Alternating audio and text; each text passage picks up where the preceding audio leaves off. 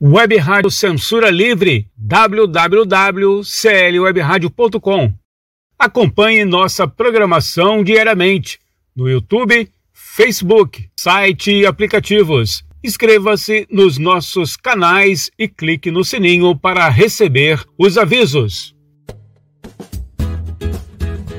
Toda segunda-feira, debate livre com Raoni Lucena às 18 horas. Ainda na segunda-feira, Conexão Brasília com Ademar Lourenço, às 19h30. Toda terça-feira, a sessão do Lucília com Lucília Machado, às 18 horas. Toda quarta-feira, Diversidade com Wendel Setúbal, 5 e meia da tarde. Ainda na quarta-feira, aulas com filatelia com Heitor Fernandes, às 18h30. Quinta-feira, Deise Alvarenga Entrevista, às 5 da tarde. Também na quinta-feira, Quintas Político-Culturais, com o Coletivo dos Coletivos, seis e meia da noite. Ainda na quinta-feira, Economia Fácil, com Almir Cesar Filho, às 20 horas. Toda sexta-feira, Cinema Livre com Wellington Macedo, às 19 horas.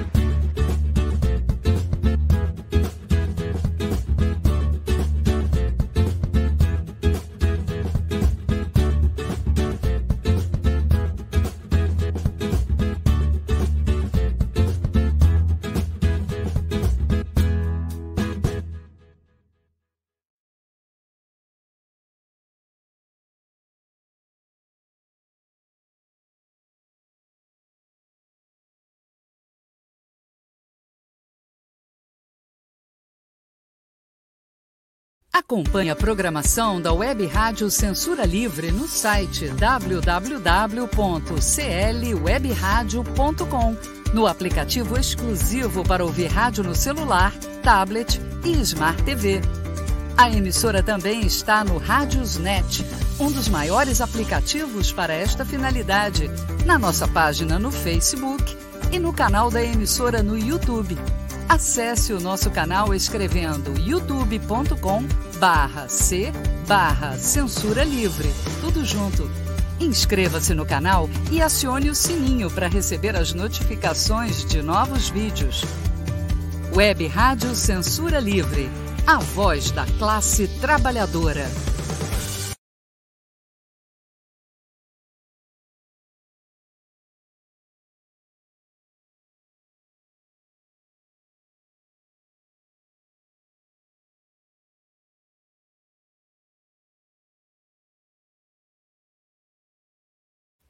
Para manter o projeto da Web Rádio Censura Livre de uma mídia alternativa, buscamos apoio financeiro mensal ou doações regulares dos ouvintes, de amigos e parceiros, já que não recebemos recursos de grandes empresas, políticos ou partidos. Seja um apoiador regular e ouça o agradecimento no ar durante as edições dos nossos programas. Sua ajuda é muito importante para nós. Enviamos prestação de contas mensal aos nossos apoiadores. Temos uma vaquinha virtual permanente. Anote o endereço virtual apoia.se barra clwebradio apoia.se barra clwebradio Saiba mais sobre a emissora no WhatsApp 21 96553 8908. Web Rádio Censura Livre. A voz da classe trabalhadora.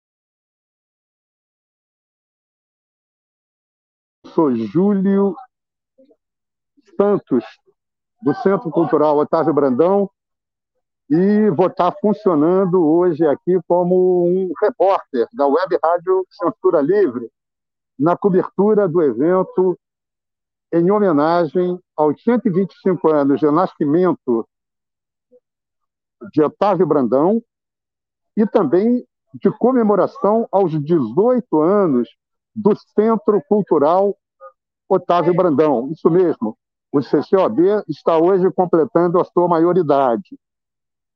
Nós ainda estamos no aguardo do convidado principal chegar,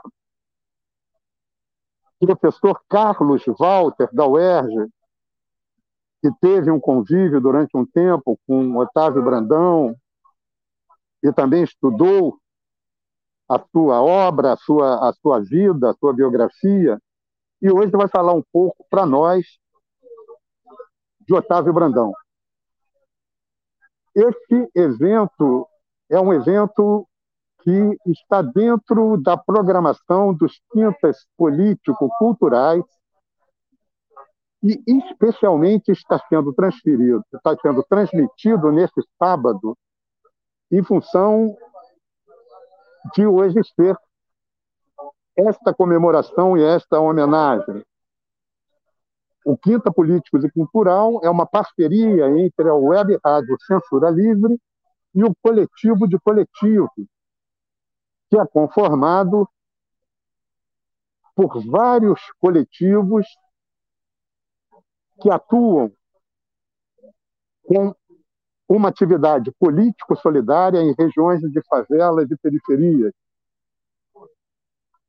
Atuaram durante a pandemia com distribuições de máscaras, cestas básicas, panfletos políticos, denunciando a política genocida do governo federal e denunciando também a desigualdade promovida pelo capitalismo como a principal causa de o grande número de óbitos que a gente viu durante a pandemia e ainda vê ocorrerem nas regiões de periferias e favelas. Nesse momento, os coletivos que se reúnem no coletivo de coletivos estão mudando a sua política de solidariedade para uma política voltada para a educação. O Centro Cultural Otávio Brandão iniciou já essa discussão e para o mês de outubro já se programa uma definição de uma atividade de educação nas regiões de periferia do entorno da sede do Centro Cultural, regiões que congregam as comunidades de Manguinhos, Jacarezinho, a Bandeira 2, o evento de hoje está sendo realizado na sede do Centro Cultural Otávio Brandão, com uma presença limitada de pessoas seguindo as orientações que são dadas para evitar o contágio provocado pelo coronavírus que causa a pandemia da Covid-19 hoje no Brasil e no mundo. Eu estou mudando a câmera para vocês verem um pouco a conformação do CCOB hoje, com as cadeiras obedecendo um determinado distanciamento. Nós já temos algumas pessoas chegando, né? Algumas das pessoas listadas para a palestra já presente, obedecendo não só o distanciamento, mas também obedecendo ao uso de máscaras. Só o pessoal que está tomando água ou tomando cerveja não está usando máscara. As demais pessoas, nós podemos ver que estão todas seguindo as orientações para a pandemia. A mesa está aqui composta também com um distanciamento entre as mesas, é, aguardando os convidados palestrantes chegar para termos início a, a nossa palestra. E é, nós vamos, é, nesse momento, enquanto aguardamos a chegada das pessoas, vamos tentar colher aqui algumas intervenções, algumas falas de algumas pessoas para também ir, não só ir preenchendo esse nosso espaço, esse nosso tempo, mas também ouvindo um pouco das pessoas que estão presentes. Antônio Carlos, nós estamos ao vivo aqui na Web Rádio Censura Livre. É... Nós estamos hoje completando 18 anos de existência do Centro Cultural Otávio Brandão. Você é um dirigente histórico aqui do Centro Cultural. É... Como é a sensação de ver é... esse filho completando a maioridade? Bom, tarde, companheiro. É muito prazer, né? Muito prazer vendo esse, como disse o Julião aqui, esse filho fazendo 18 anos. Eu me lembro que a gente começou lá na Vila da Penha, né? Na casa da, da casa de uma companheira, Luísa Dionísio, e em algum momento a gente teve que sair de lá, 2004, e a gente teve, levou dois anos para reinaugurar a curso do CUB, só em 2006, mas com muita perseverança, né? E hoje, não é nada, não é nada, se passaram mais 15 anos e com os outros três, 18 anos. Né, então, muita satisfação a gente ver isso aqui realizado. Essa, realizado, né? Esse, esse, não vou dizer sonho, né? Mas essa tarefa nossa aí de ter um centro cultural Otávio Brandão aqui, em homenagem a ele mesmo, e tudo que a gente faz aqui de, de bom aí para o pessoal. Entendeu? É isso, companheiro. É isso. Me pegou de surpresa aqui, senão falaria mais coisa aí. Tá Valeu, Antônio, muito obrigado. O importante é isso, é a surpresa, que é o que vem do coração. Valeu. Nós estamos continuando aqui com a, com a transmissão da Rádio Web Censura Livre. É, vamos bater um papinho aqui com outro dirigente histórico aqui do Centro Cultural, Otávio Brandão. É, Fernando, Fernando, grande Fernando. Que bom estarmos juntos aqui nessa comemoração 8 anos do CCOB.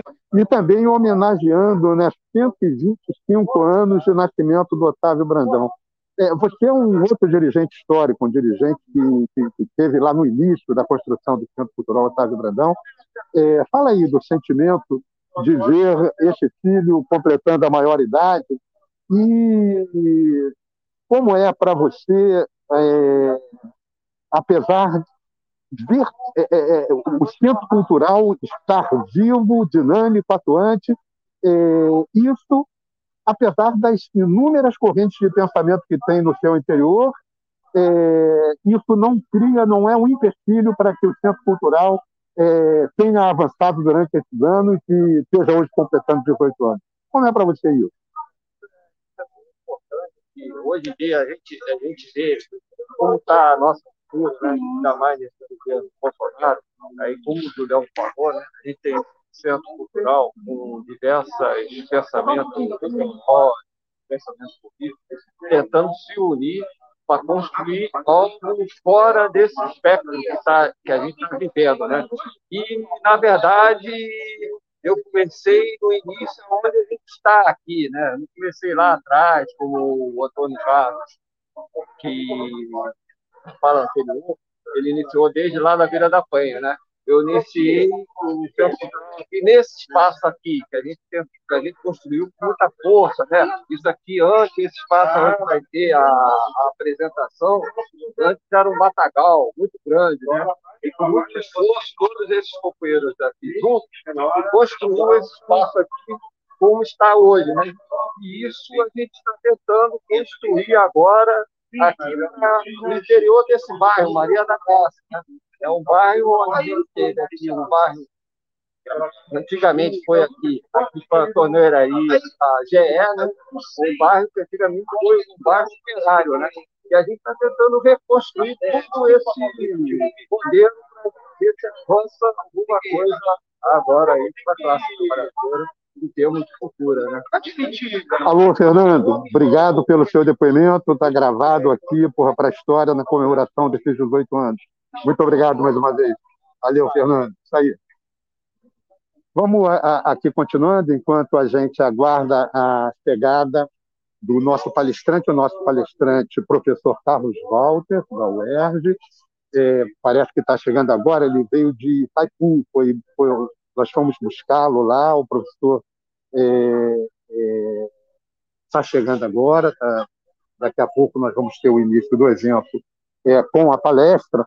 É, eu vou, inclusive, começando a preparar a câmera para a, a, a parte principal da palestra. Peço a vocês só uma, um segundo para eu fazer o, o devido, a devida entrada aqui na câmera.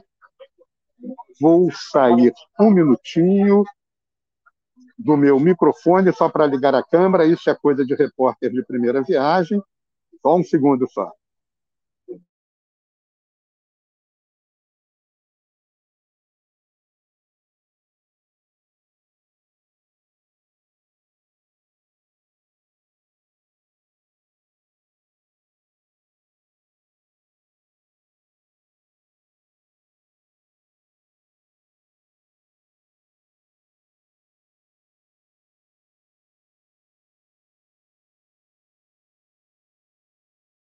Jornalismo, debate sobre temas que você normalmente não encontra na mídia convencional, participação popular, música de qualidade e muito mais.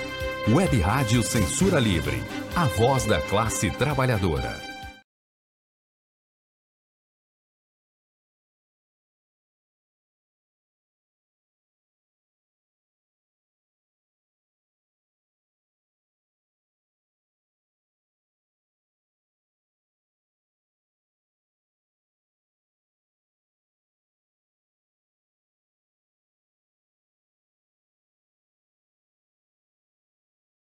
Que está acontecendo aqui. O professor Carlos acabou de chegar.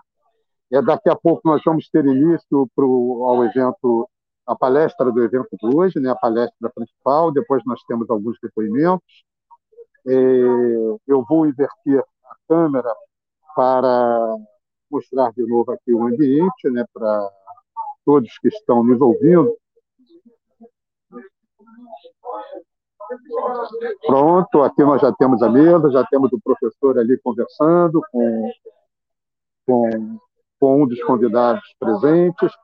Nós é, já temos já o início da atividade é, pronta para começar.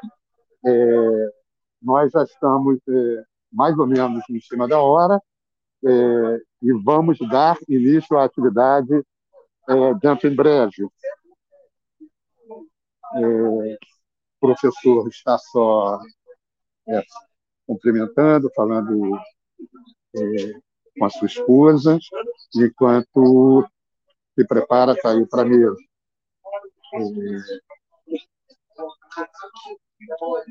Nós, como podemos ver, está sendo respeitada a distância social, a maior parte das pessoas de máscaras, é, a exceção daquelas pessoas que estão bebendo alguma coisa, estão comendo ou bebendo, e as demais pessoas estão todas de máscara. Temos também aqui a, a presença Mirim hoje, aqui conosco. E daqui a pouco vamos dar início à atividade principal de hoje, com a palestra do professor Carlos Walter. Temos depois alguns depoimentos e, por seguro, algumas eh, algumas saudações, né, que geralmente acontecem em tipos de eventos como esse. Eh, aqui nós temos a faixa, né, do Centro Cultural Otávio Brandão, aqui atrás da mesa.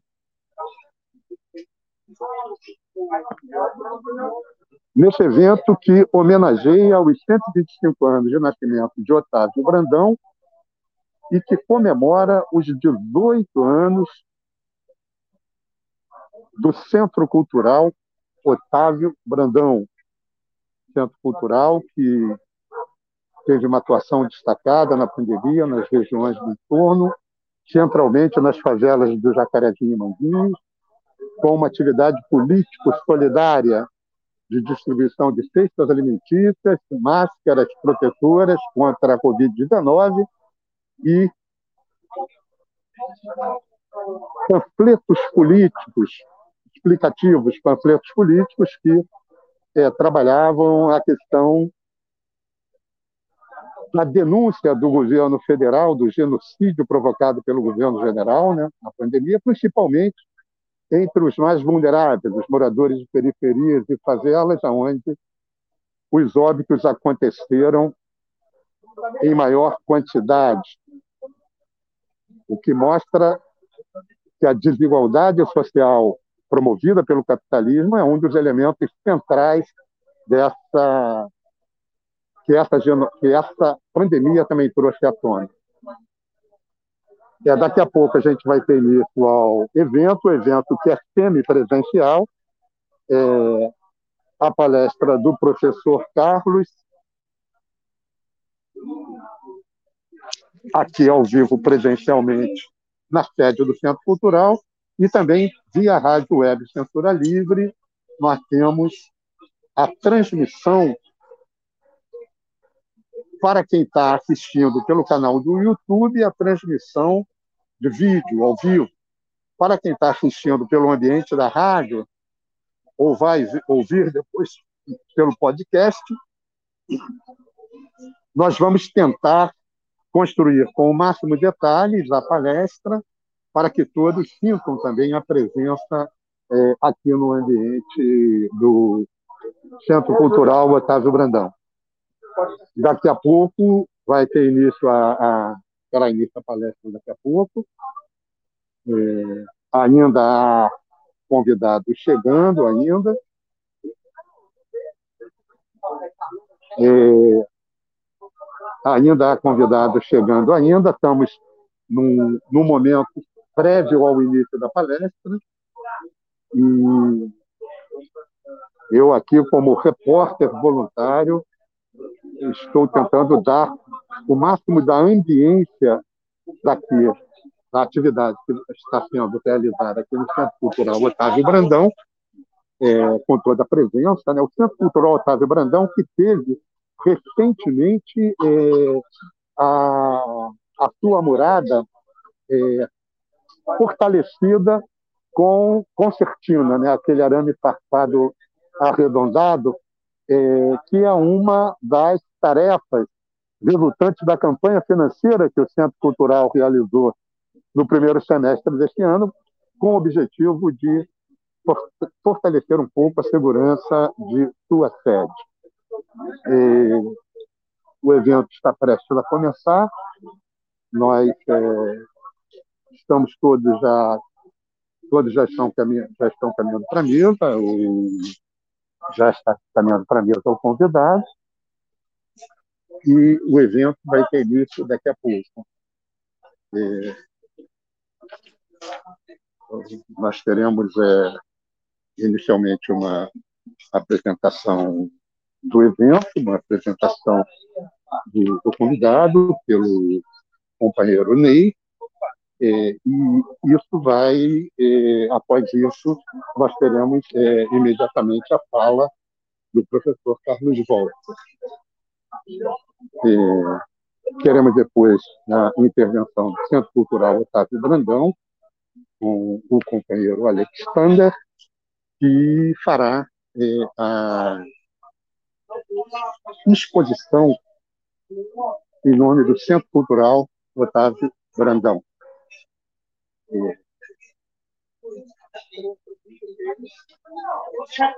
Estamos tendo aqui os preparativos finais.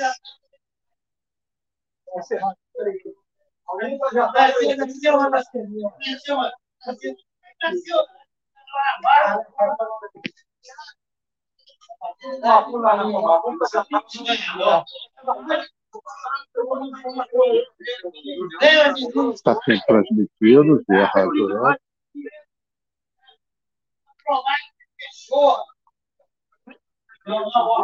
Estamos é, nos momentos finais do preparativo para começar a transferência, para começar a, na conferência. Eu vou sair um pouquinho. É, bota a vinheta, por favor, Raoni, rapidinho, que eu vou precisar é, sair um pouquinho aqui, desligar o microfone e sair um pouquinho para dar uma ajeitada, coisa de um minuto e já estamos voltando.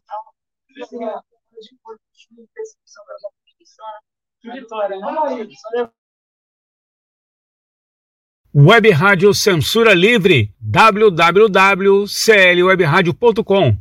Acompanhe nossa programação diariamente no YouTube, Facebook, site e aplicativos. Inscreva-se nos nossos canais e clique no sininho para receber os avisos.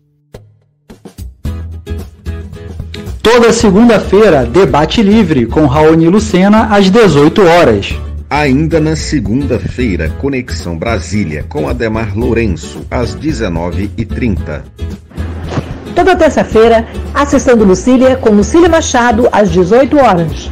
Toda quarta-feira, Diversidade, com Wendel Setúbal, 5 e meia da tarde. Ainda na quarta-feira, aulas com filatelia, com Heitor Fernandes, às 18h30. Quinta-feira, Deise Alvarenga Entrevista, às 5 da tarde. Também na quinta-feira, Quintas Político-Culturais, com o Coletivo dos Coletivos, seis e meia da noite. Ainda na quinta-feira, Economia Fácil, com Almir Cesar Filho, às 20 horas. Toda sexta-feira, Cinema Livre com Wellington Macedo, às 19 horas. É muito desigual. Eu, tudo bem, eu sei que tem tem registrado da obra dele, porque eu conheço os detalhes que não conheço. Então é, é desigual. Tem gente que conhece muito pouco, quase nada. Ter gente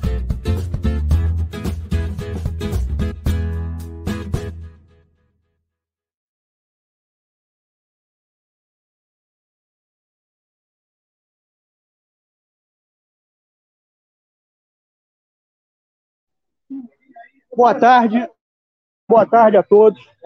É, com imenso prazer e alegria. É,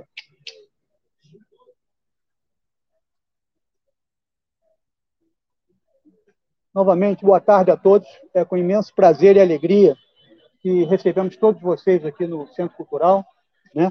amigos e associados do Centro Cultural Otávio Brandão, né? para um evento que para nós é muito importante, né? O dia de hoje marca é, a maioridade do Centro Cultural, que completa 18 anos de vida. Né? É, uma batalha né, que começou lá na Vila Rangel, Vila da Penha, que depois conseguimos aqui essa sede em Maria da Graça. O Alex, no final, vai contar um pouquinho dessa história para vocês. É, e comemoramos também hoje os 125 anos do nascimento do Otávio Brandão. Então, é com muita alegria que recebemos vocês aqui. É, eu queria convidar para a mesa o professor Carlos Walter, professor da UF, tá? autor de vários trabalhos importantes, né? entre eles o Globalização da Natureza e a Natureza da Globalização. E ele vai falar com vocês aqui, não só porque ele é professor da UF e fez esse trabalho, mas Carlos Walter, ele foi vizinho, nos últimos anos de vida do Otávio Brandão, ele foi vizinho de prédio do Otávio. Então, vai contar um pouquinho aqui dessa, dessa, dessa convivência e desses últimos anos de vida do Otávio Brandão. Né? É... E uma da, da, das razões que nós convidamos né, foi por isso, eu sugeri esse convite, é, e há muito tempo queria trazer o professor aqui, porque foi através dele, inclusive, é, que eu tive a, a, a, honra e a felicidade de conhecer o Otávio Brandão. Né? Carlos Walter era meu professor no ensino médio, né? e professor de geografia, e numa conversa, me convidou para ir até o seu apartamento, conhecer, é, lá no Conjunto Equitativa, em Santa Teresa, conhecer o Otávio Brandão. Né? E através dele eu tive a oportunidade de passar uma tarde inteira conversando com o Otávio Brandão. Né? Então eu sou eternamente grato a esse convite do professor Walter. Né? E na mesa também com a gente, o Alex, também diretor aqui do Centro Cultural, né? que depois da exposição do professor Walter, vai contar, rememorar aqui um pouquinho da, da, da história, da trajetória do, do, nosso centro cultural. Tá ok? Vamos começar? Você pode sentar, Alex, professor. Eu vou, vou, vamos passar a palavra aqui para o professor Carlos Walter para dar início aqui à nossa, nossa atividade. É. Eu primeiro, o Alex, membro da casa. Bom, antes de mais nada, boa tarde a todos, a todas. É, falar da. Às é meio, meio convencional, né? Falar da alegria de estar aqui, etc. Mas eu queria dizer de uma, uma alegria muito sincera, muito profunda, né? Que me, me traz os momentos mais profundos, mais da minha vida, né? Eu também suburbano que sou, orgulhosamente suburbano, né? É, Novo, onde eu fui criado, nascido e criado. E, e ao mesmo tempo, o, o território, digamos assim, né? E o Otávio Brandão é, é, é, é percorreu, né, durante a sua vida. Eu me lembro da, ele falar com muito orgulho das suas, das suas mobilizações com os operários aqui em de Dentro, né, na estação de trem, né, onde, ele, né, onde ele fazia ali grandes, grandes mobilizações. Mas quer dizer, então, dessa, dessa alegria de encontrar, inclusive, esse ambiente né, de, conversa entre, entre, companheiros, e queria claramente ficasse, ficasse é, assentado logo no início, né, de que eu não, não vou falar a partir dessa condição né, de professor da Universidade Federal Fluminense. Né. Queria me reservar, deixar esse lugar acadêmico para pessoas como Roberto Mancilha, né, que fez dissertação de mestrado sobre Otávio Brandão, a quem ele estudou com detalhes. Né. Eu queria me reservar exatamente essa condição que eu tive, que obviamente Roberto não teve, e que, de certa forma, o Ney já antecipou aqui, que foi esse, essa coisa que, a, a princípio, de caráter um pouco é, prosaico, né, meio mundano, que foi poder ter sido vizinho do Otávio Brandão nos últimos anos da sua vida. O Otávio vai para o hospital para sua morte nos meus braços. E eu sempre lembro desse momento com, muito, com muita emoção.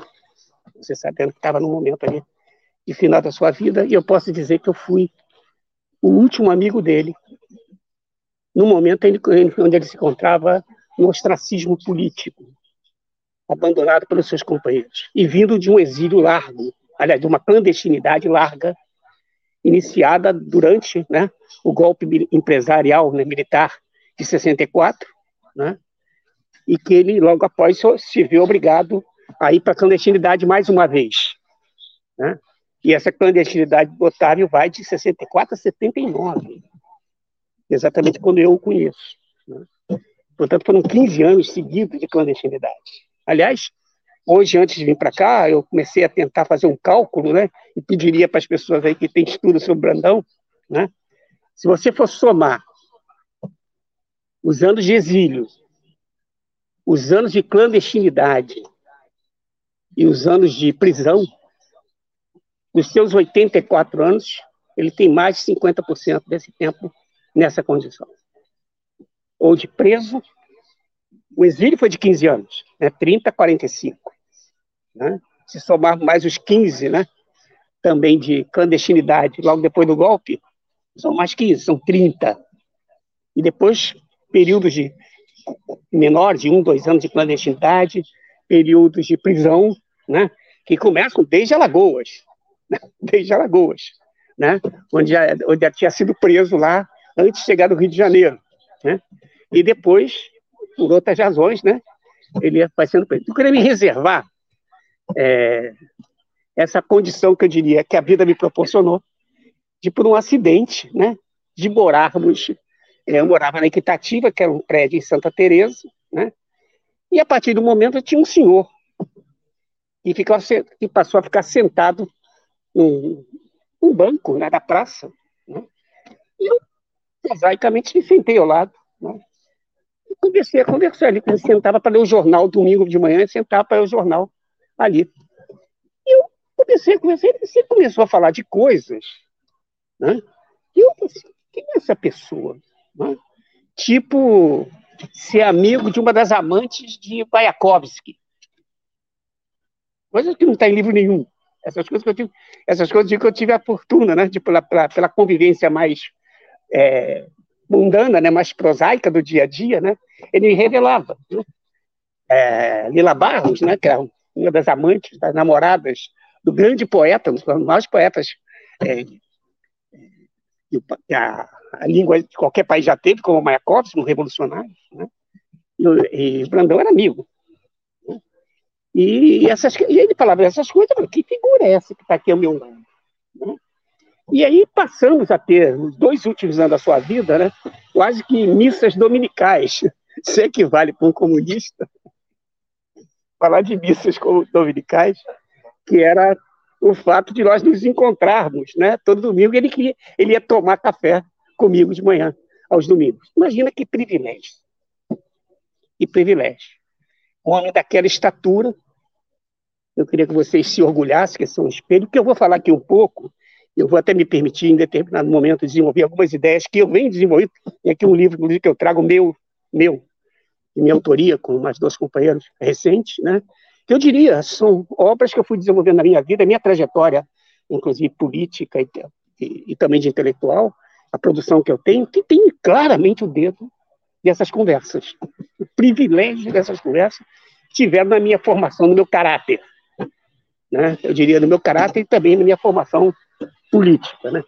Eu diria que, de certa forma, não vou entrar aqui nas polêmicas, e vocês já devem ter notícia, que marcaram muito o, o, o Otávio. Né? O Otávio tinha problemas é, de polêmicas internas no Partido Comunista enormes, inclusive com as, as suas maiores referências é, políticas, como talvez a maior que a esquerda considera, que é o Luiz Carlos Prestes, não é isso? No qual o Brandão tinha oposição quase, eu diria, figadal. Se o Alex acha que eu devo contar aquela piada, eu conto. a ponto dessa história, historinhas, por favor, corte da gravação. corte, não, não, acho que edita, que eu não sei se certas coisas são coisas que foram prosaicas, a gente está aqui companheiros, né? E, na verdade, não sei se vale a pena torná-la pública, embora eu irresponsavelmente vou fazer isso. Né? Ele, né? que, na verdade, Otávio, você sabe, o seu segundo casamento foi com uma com a irmã do Luiz Carlos Prestes. Mas a oposição dele com o Prestes era de tal, de tal é, profundidade, né, a oposição, que Otávio, é, durante a Segunda Guerra Mundial, uma das filhas do casamento dele com a, a irmã do Prestes, acabou vindo a morrer em Moscou. Mas Otávio era tão duro com Prestes que ele disse que a filha morreu por incompatibilidade de sobrenome. Vocês entenderem um pouco o grau também de rebeldia né, de, de ódio político que o Brandão tinha. E eu trago isso, talvez a informação como tal, talvez, por, por não sei se é uma informação que deve se tornar além dos, dos mais imediatos, para contar uma história. Mas eu tenho muita história desse nível, né, que eu não sei se ele falaria isso em público né? embora fossem públicas as divergências dele. Eu acho que no plano privado a gente fala coisas que a gente, a não ser depois da rede social, qualquer, qualquer maluco fala o que quer. Né? Antes a gente tinha certo cuidado, né? Hoje em dia na rede social a pessoa bota lá. Né? Então, eu estou dizendo, eu irresponsavelmente estou trazendo isso ao público. Né? Porque, na verdade, é um tipo de coisa que o cara fala na intimidade. Mas é para, como eu estou aqui achando que eu estou entre íntimos, né? entre companheiros, né? para vocês terem um pouco a ideia. Né? E essa ideia, ao mesmo tempo, que, é, que é uma das coisas que vai me marcar do Otávio, né? que é uma expressão que ele usava que eu não sei se aparece em nenhuma biografia dele, em nenhum texto sobre ele, que eu não sou um estudioso de Otávio. Como eu disse para vocês, eu vou falar do Otávio, meu amigo. E aí vem essas histórias. Né? Não sei se publicáveis. Mas o Otávio tinha uma coisa que ele reivindicava, que me parece assim que vão me marcar enormemente. Né? A minha produção é, científica, intelectual, que ele se dizia assim: eu sou rebelde porque eu sou um caeté. Não sei se aparece em alguma obra dele. Ou seja, os caetés foram um desses povos indígenas de resistência radical, que não se submetem. E ele dizia que ele era rebelde no partido porque ele era caeté. isso, isso é uma dimensão, não sei se vocês estão acompanhando. É, hoje em dia, quem é que está enfrentando alguma coisa nesse país? De fato, são os indígenas. Estão enfrentando Belo Monte, ou Belo Monstro, como eles chamam, não é isso? Estão indo para Brasília peitar, não é isso? Né? Com manifestações o tempo inteiro. Né? Ou seja, e, e, e nisso me chama a atenção né? essa, essa, eu, por ser muito envolvido com, com, com essas questões, né? Eu, eu, digo que eu trago essa, essa, essa afinidade, inclusive estaria aqui conosco hoje, não é isso? A professora Litgard, né? Parece que tem um depoimento dela que vai ser passado para vocês. E a professora Litgard também, a Lagoana, como Otávio, né? É, também teve para mim uma, uma, uma, uma, formação muito importante. Ela vai chamar muita atenção também dessa importância desses povos, dessas culturas, para a gente entender o Brasil. E o Otávio falava dessa resistência caeté. Né? Então, a minha fala vai ter muito essa característica, né, de, dessa essa marca de, de depoimento, né? É, e das coisas que foram me marcando. Né? Eu, como sou formado em geografia, né? por exemplo, o Otávio tem uma obra né, que, para nós, e ela foi, só foi publicada no grande público muito recentemente, uma iniciativa, até da professora Litgard, junto à Universidade Federal de Alagoas, para que republicasse um livro dele chamado Canais e Lagoas, que é uma obra-prima. É uma obra-prima. Como ele descreve o que se passava naquelas lagoas de Mundaú, Mangaba, que são lagoas que, onde hoje está a cidade de Maceió, ela vem crescendo e, e sobrepôs e ocupou as áreas ribeirinhas da lagoa, e hoje é um verdadeiro, sei lá, esgotão. Né? Mas ele descreve ali a presença da Mata Atlântica, da, as dinâmicas da vida, dos animais e da fauna, da flora, numa uma compreensão da ecologia, da dimensão ecológica, que só obras recentes vão ter isso. O Otávio foi formado, ele, é, ele foi formado em Recife, em farmácia. Né? E, ao estudar farmácia, ele acabou se apaixonando por história natural, a história da natureza.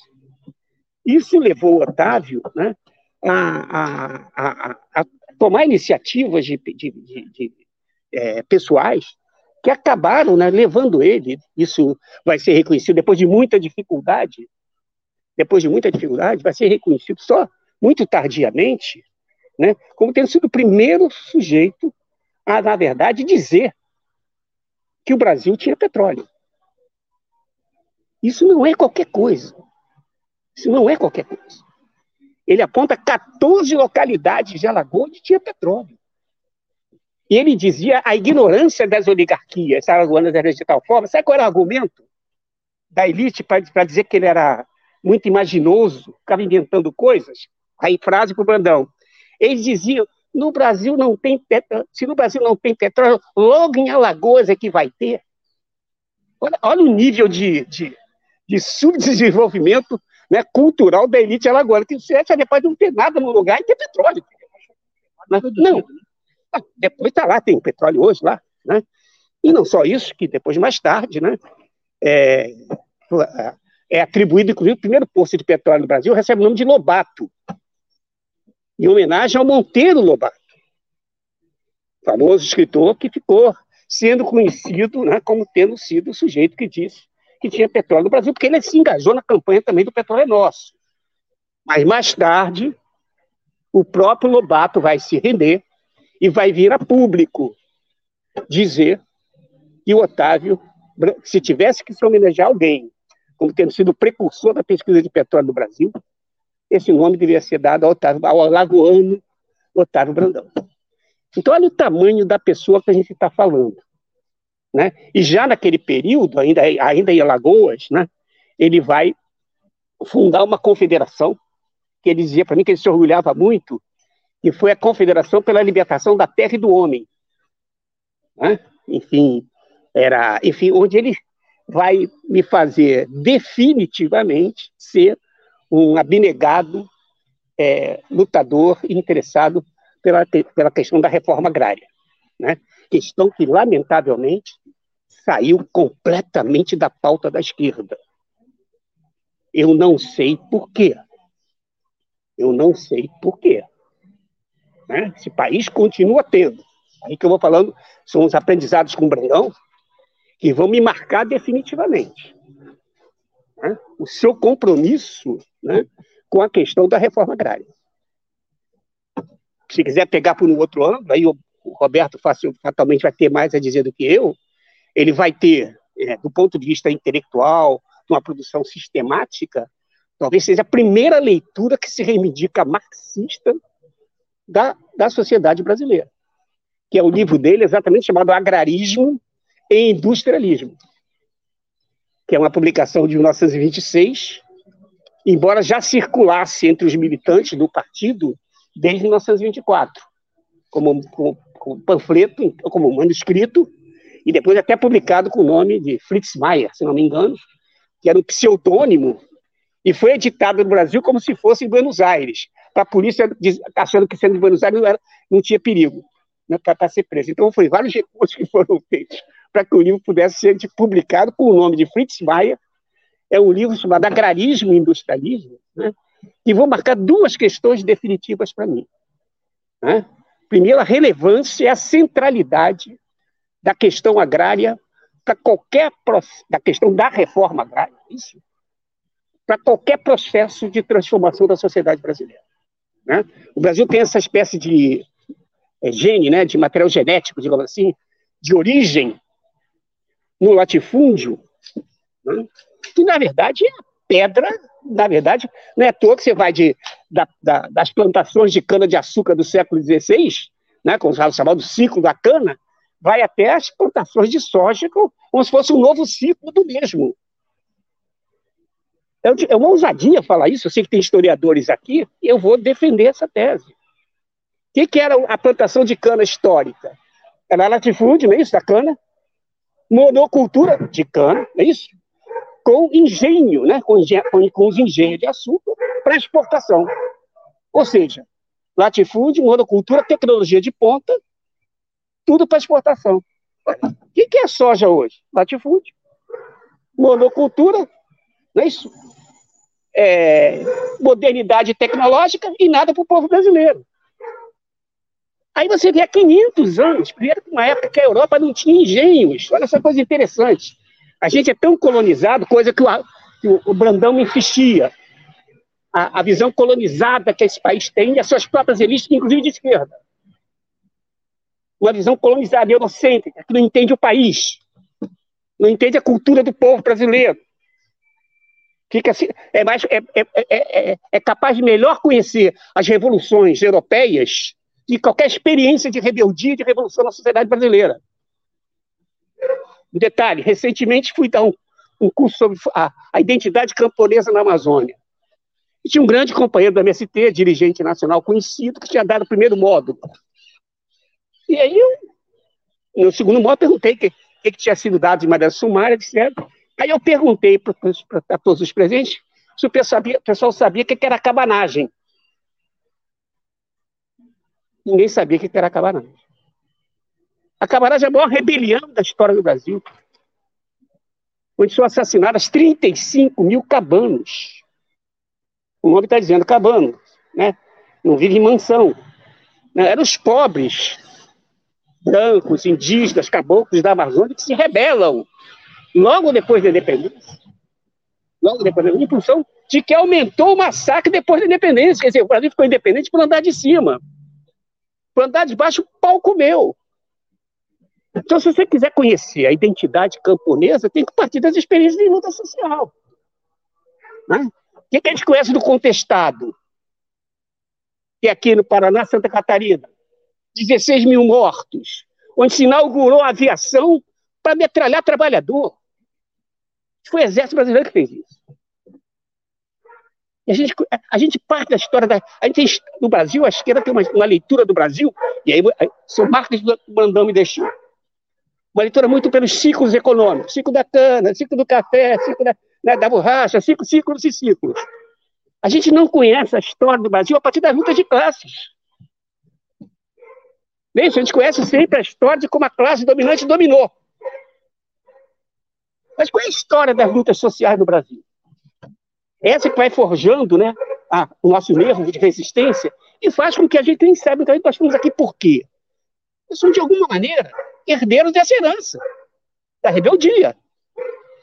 Então nós temos que honrar essa história. Ou seja, a história dos caetés.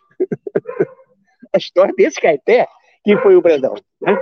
E, ao mesmo tempo, esse tema, que é um tema central. Você vai da, das plantações de cana do século XVI, numa época que a Europa não tinha engenho, ou seja, o Brasil, olha só que a gente tem uma história colonizada. O Brasil, no século XVI, exportava açúcar.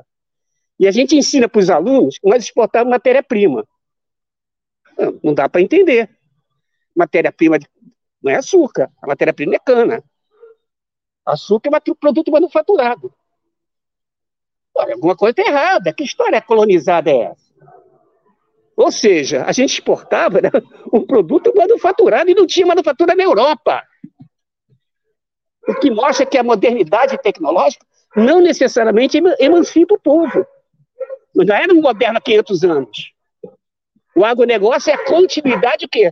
do latifúndio moderno contra o povo.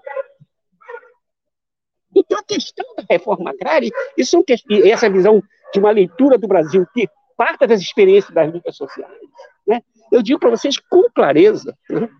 que, embora um período muito curto da vida do Brandão, eu conheci os seus dois últimos anos de vida, mas foram tão densas, tão densas. Isso não quer dizer que eu não tivesse interesse por esses temas, de uma maneira um certo vaga, maneira um pouco vaga. Mas a centralidade, quando você toma o pé. Eu tinha oportunidade, eu não precisei ler agrarismo e industrialismo, embora valha a pena ler. Né? Mas eu, eu não, não, não tive a, a, a, a, assim, a necessidade de ler o, o agrarismo e industrialismo. O, o, Otávio me ensinou. O Otávio disse a questão da centralidade da reforma agrária. É, isso me marcou assim definitivamente. E ao mesmo tempo, quem tem a oportunidade de ler, e se tivesse entendido o arcabouço, né, o, o modo como ele teoricamente aborda a sociedade brasileira, nesse livro Agrarismo e Industrialismo, que vai marcar a leitura que o Partido Comunista tem. Segundo ele, lamentavelmente, ele é extremamente irônico, dizer que, lamentavelmente, aquilo que ele escreveu em 1924 predominou como tese do partido até 54, falou que era um escândalo. Ele achava que era um absurdo. Embora fossem as teses dele, ele falava que era um absurdo o partido manter a mesma leitura né, da, de conjuntura que ele tinha feito em 24, tinha passado pela Revolução de 30, já tinha se criado, já tinha o governo Vargas com a industrialização, já tinha, né, até 54 o partido não tinha outra tese que não a obra dele. O agrarismo industrial, que é a primeira leitura marxista, ou com a, com a, com a reivindicando uma leitura marxista da sociedade brasileira, que não é qualquer coisa obviamente, numa época que o que se tinha disponível traduzido era muito pouco, incluindo a obra do Marx. A primeira tradução do Manifesto Comunista para o Brasil, olha a contribuição desse homem, foi feita pelo Otávio. Não é qualquer coisa, um patrimônio né, da luta. Vocês estão aqui no Centro Cultural Otávio Brandão. Vocês têm que honrar essa, essa tradição né, desse, dessa contribuição que, esses, que, esses, que esse homem que eu conheci numa condição mundana, prosaica, né, assim, do dia a dia, quem foi tomar um cafezinho, né, e foi me trazendo essas coisas que, obviamente, que eu vi o tamanho do bicho, né, ele já estava dentro de mim, né, e marcando com essas questões que hoje marcam a minha produção é, teórica e política, né, que eu estou também implicado. Então, é, essa é uma dimensão é, é que eu diria que o velho Otávio, né, é, me traz essas marcas. E eu me lembro de uma conversa que ele dizia, né? Por, exemplo, quando já está pegando a obra Academia Industrialismo, o arcabouço teórico, ele marca, ele fala das, da, da composição das elites agrárias brasileiras. Né? Então ele destaca uma que tinha né, suas alianças com o imperialismo britânico, com a influência inglesa, né?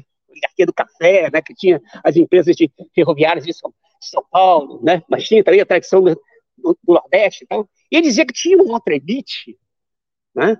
uma outra elite, que na verdade também era uma elite agrária, mais moderna, mas tinha vinculação submissa e aliada ao imperialismo norte-americano. Então ele falava que isso é que marcava, a, a divergência era contra a opção a, a, que tipo de imperialismo. Ao mesmo tempo, olha só, eu, eu queria trazer, a gente pode até encontrar equívocos que muita gente aponta na obra. Eu não quero entrar nesse mérito. Mas eu quero trazer, do ponto de vista metodológico, a contribuição que ele traz, que se talvez o PT tivesse atenção para isso, talvez a Dilma não tivesse caído. Acho que relação você está fazendo, cara. O Otávio não está nem aí para se defender, vai meter o Otávio com a Dilma. Sou eu que estou metendo na conversa. Por que, que eu estou dizendo isso? Assim como o, o, o Otávio traz uma leitura da sociedade brasileira, mas entendendo a, as correlações de classes e a composição de classes dominantes do Brasil e as suas vinculações ao imperialismo. Quem é que está falando desse tema hoje no Brasil? O que, que foi a Lava Jato? Para para pensar, foi um desmonte. Você pode até discordar, mas de um projeto que estava em curso já há alguns anos, de uma estratégia de defesa nacional. Tinha, por exemplo, a, a Odebrecht em Defesa, não sei se você sabia, tinha uma empresa com esse nome. E tinha segredos de Estado, porque era, envolvia a indústria bélica, era isso? Isso implicava, obviamente, uma estratégia de defesa, a Odebrecht era parte. Por que, que, se destrói? Porque, por exemplo, agora na China, né? Está uma crise agora com essa empresa é grande, né? Uma empresa que está em crise. Uma empresa enorme, que parece que o pessoal está preocupado se ia ter repercussão no capitalismo mundial. A China já deixou claro, né? o pessoal já até baixou um pouco a bola, que o Estado chinês já disse, olha, o empresário pode até ser caçado, mas a empresa não vai morrer. No Brasil, destruiu a empresa. No Brasil, destruiu a empresa e fez acordo de leniência com os donos. Ou seja, aquilo que fazia parte de um projeto, ao mesmo tempo, de defesa nacional, não é isso? Foi jogado fora. E esse é, isso era parte, desde o dia, aí vocês vão entender porque o Brandão entra na minha vida. Desde o dia que se descobriu o pré-sal no Brasil, eu disse para vários amigos e disse em conferências: nós não vamos ter mais sossego. Desafia qualquer um de vocês a olhar o mapa mundi né? e ver qual é o país da periferia, ou seja, do lado né, subordinado desse sistema mundo capitalista. Qual o país da periferia que tem petróleo e tem paz? Nigéria não tem paz. Oriente Médio não tem paz, não é isso? É briga o tempo inteiro. Venezuela não tem paz. Ah, mas no Mar do Norte, não é isso ali? Na Inglaterra, né, ali para a Suécia, tem petróleo, tem paz, não é isso? Ali tem paz. Não é isso? Mas no terceiro mundo, no, no mundo periférico, no mundo dependente, se tem petróleo, não é isso? Não tem paz. Mas por que, que não tem? Porque tem uma coisa que a gente parece que jogou fora da análise, o tal do imperialismo. Entendeu? Todo mundo sabe que a, a senhora Dilma foi, foi grampeada, não é isso? Foi grampeada a direção toda da Petrobras foi por quê? Parece que foi ah, tinha um sujeito que era malzinho, resolveu grampear. Imperialismo não dá ponto sem nó. Não dá ponto sem nó. Você descobre a maior reserva de petróleo do mundo, pré-sal. Num sistema industrial, que é essa relação, num sistema industrial que ainda é dependente de chamadas máquinas a vapor a fóssil, ou seja, petróleo. Então, a garantia do petróleo não é garantia de uma matéria-prima qualquer, não. Que energia, o que é energia? Energia é capacidade de trabalho. E o que é o trabalho? A capacidade de transformar matéria. Então, se você não tem energia, você não transforma matéria. E todo o sistema industrial fica parado. Então, os países, os países industrializados são rigorosamente dependentes de petróleo. Essa é a dificuldade de fazer a tal da transição energética. É quem é que vai controlar a nova matriz energética que atualmente é controlada pelo mundo. Por isso que a tal dificuldade necessária, por causa da questão climática, né, isso que é necessária fazer uma transição energética, não tenha dúvida disso. Mas por que é lenta a tentativa? Porque as grandes corporações ainda não conseguiram, elas, dominarem a outra matriz energética. Né, a matriz energética não seria fóssil. E as máquinas todas, o centro da, o centro da, da industrialização no mundo ainda é a chamado motor Otto, o motor a vapor, a famosa máquina a vapor lá do James Watt, lá do século XVIII. Né? Então eu trago isso porque a gente vai ver a atualidade, mais uma vez, que petróleo tem a ver com Brandão, né? imperialismo tem a ver com Brandão.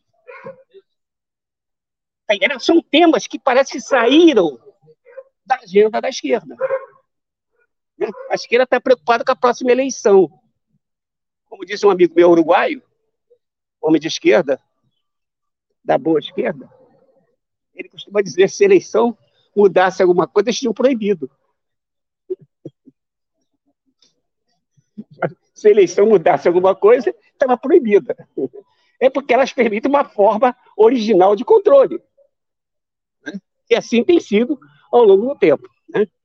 E talvez uma última ideia, para não falar todo o que vocês depois me perguntarem, até porque Alex conhece, é, a gente vinha agora na viagem para cá, de Niterói para cá, o Alex trouxe, na própria conversa eu fui me lembrando de coisas que eu não tinha lembrado, né?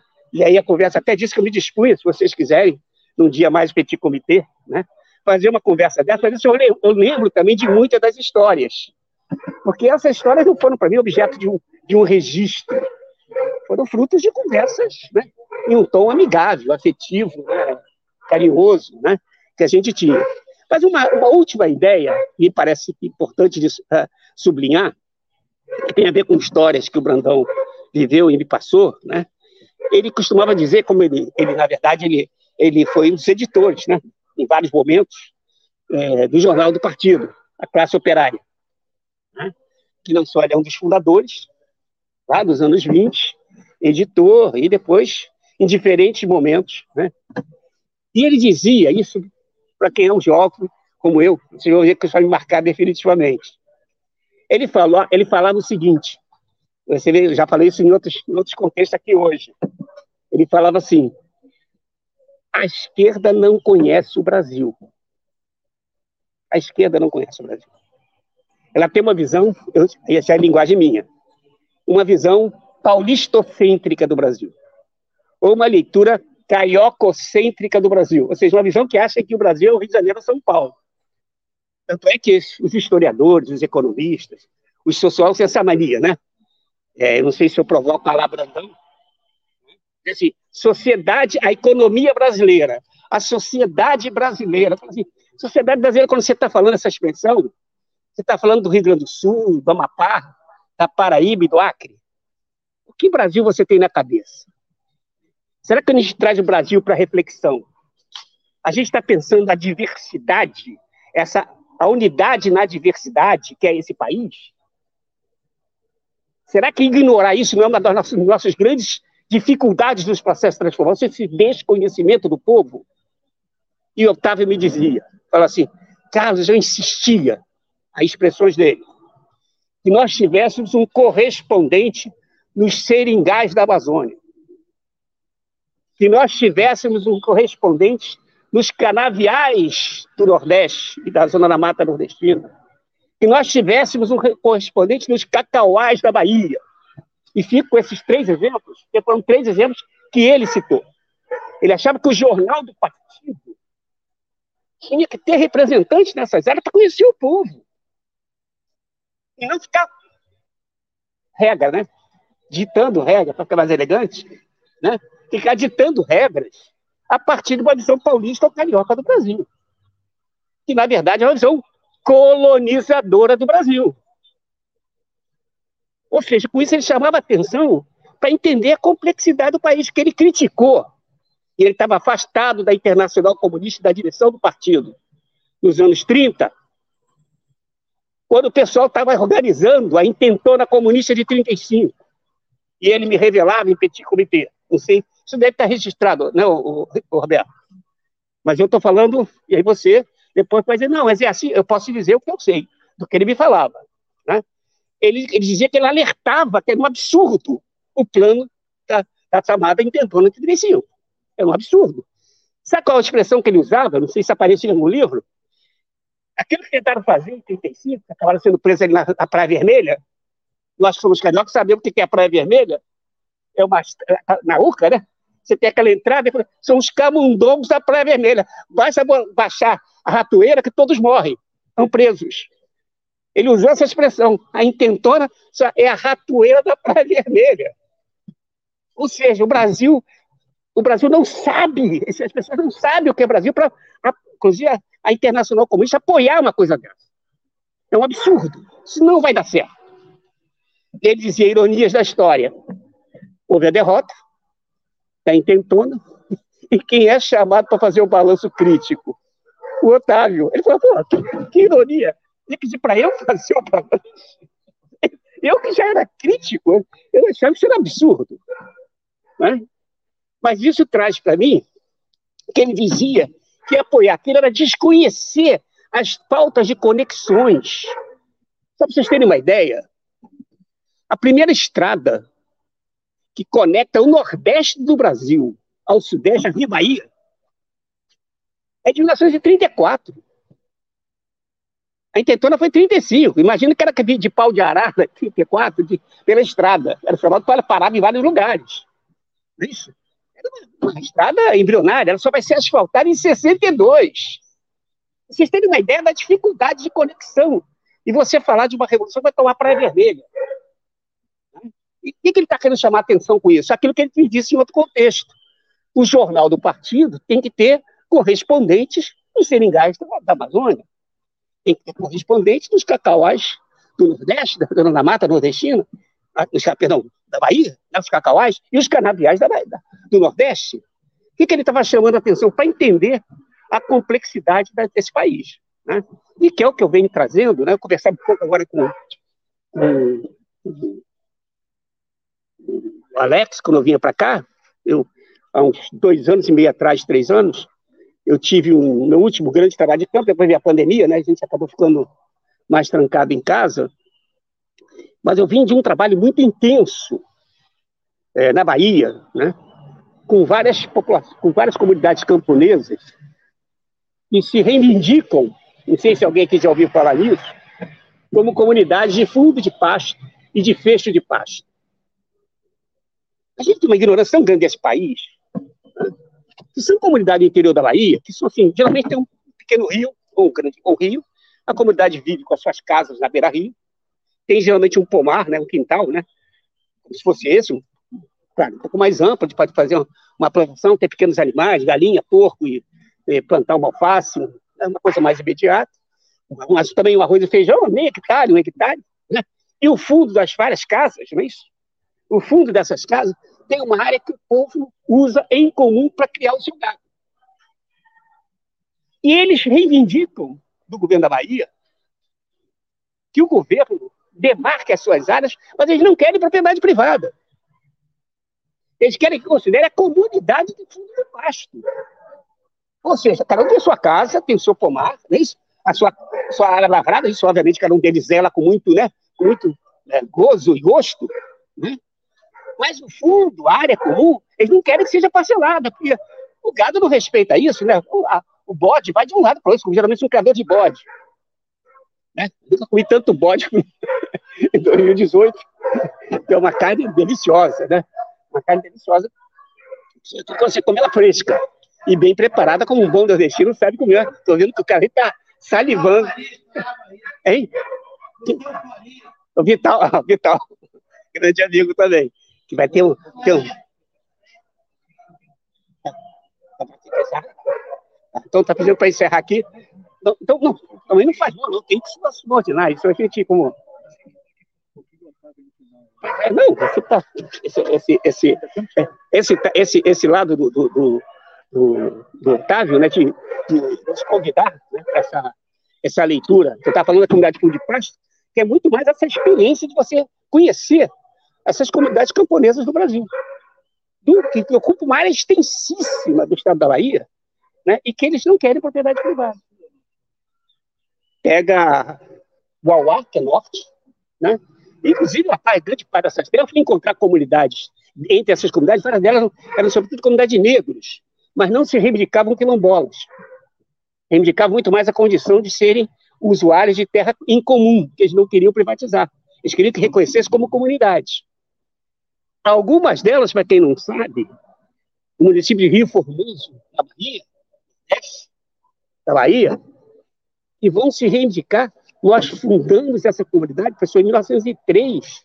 Nós somos todos sobreviventes do massacre de Canudos e mantemos a tradição de Antônio Conselheiro de ter terras em comum. A terra é de Deus. Então nós não podemos partir, é, fazer que a terra é de cada um. Aí, que coisa maluca, o cara invoca Deus para ser comunista. Não, são esses nós que o povo brasileiro dá. São esses nós que é uma, é uma religiosidade prática, não é isso? Que não tem a dimensão conservadora, no pior sentido que essa palavra possa ter.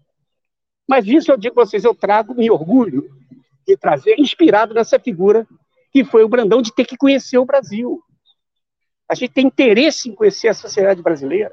Ao mesmo tempo, isso não significa que nós abdiquemos de compreender as complexas relações que essa sociedade tem, porque está subordinada ao imperialismo. E eu costumo dizer, subordinada não que é dominada. Que as nossas elites, elas têm o que a gente chama de servidão voluntária. É um conceito de um filósofo jovem francês do século XVI. Tem um até com esse nome, A Servidão Voluntária. Etienne Lavoisier, o nome dele. Que, na verdade, não, é, são... Alguém acha que o Bolsonaro precisa ser dominado? Né? Ele é subserviente naturalmente. É uma elite que ela não precisa ser dominada, ela já tem, ela tem muito mais apego, né? Isso, as suas conexões internacionais, que é quem garante ela, do que apego ao povo brasileiro. E a gente tem que tomar isso em conta né? para entender, né? para depois não estar tá se reclamando que o nosso ex-vice-presidente virou o cara que patrocinou o golpe. né? O Temer, né? Isso é o cara que era vice, né? Então, não sei se eu passo para vocês, talvez com entusiasmo, né? e provocado pelo convite que é, Ney e os companheiros aqui do CM fizeram, né? Da, dessas, dessas, dessas conversas com o Brandão, né? e como elas me marcaram de uma maneira que eu digo que, que, é, que me marcam emocionalmente, né? me marcam afetivamente, me afetam. Né? E isso me levou ao meu esforço, aquilo que eu me dediquei. Né? Algumas pessoas que me conhecem mais de perto, eu fui depois ser, um, um fui ser assessor pessoal dessas figuras que você também agradece a Deus, ou a, a quem quer que seja, que você não sabe qual é, né? E a oportunidade da vida de ter me aproximado de um Brandão, me aproximado de um Chico Mendes, de quem eu fui assessor pessoal, né? E é uma figura também, ou seja, os seringais da Amazônia. Imagina quando fui chamado para tomar o seringueiro, quem me veio a cabeça. Como se eu tivesse a oportunidade de. Então, eu queria que vocês tivessem um pouco a ideia, né? de a compreensão da figura do Otávio, daí a felicidade dos companheiros que deram nome a esse centro, para dar continuidade à obra dele, não é isso? É, é, de que o conhecimento da obra dele, mais que ser um conhecimento escolar, né, ou acadêmico, possa servir para que nós estejamos atuando agora com base nos seus princípios. Né? E para finalizar, eu queria dizer que eu trago aqui para vocês um presente. Do mesmo jeito que eu recebi, com muita emoção, eu passo para vocês. É um livro, um livro do Lenin, O Imperialismo Fase Superior do Capitalismo, e que eu trago aqui para vocês com a chancela do Otávio. Né? A quem ele deixa a Carlos Walter afetuosamente, Otávio Brandão, dezembro de 79. Eu confesso que afetuosamente foi preciso me desapegar. Que não deixa de ser uma coisa que você bota para você. Mas vocês aqui estão fazendo um trabalho público. E na minha biblioteca vai ficar uma coisa para meu gozo, para meu deleite. Eu sei que meu nome está aqui, então vai estar marcado. Vai estar com vocês. Obrigado.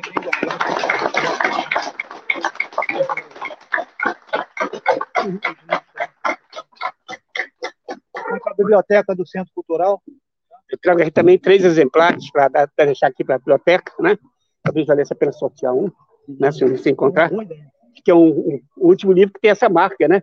que é o, meu último livro sobre a Amazônia. Eu tenho três livros sobre a Amazônia, esse é o último, tem dois meses. Né?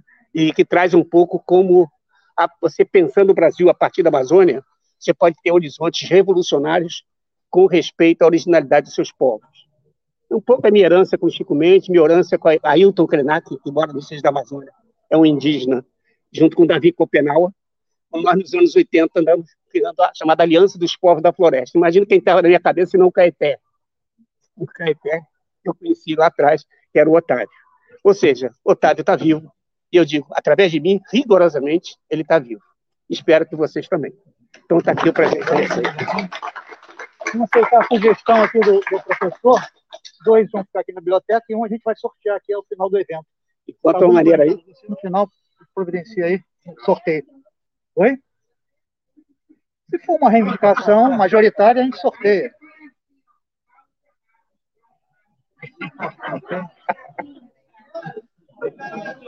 Concluiu, Walter? Não, não. Por enquanto, estamos aí. É. Obrigado aí.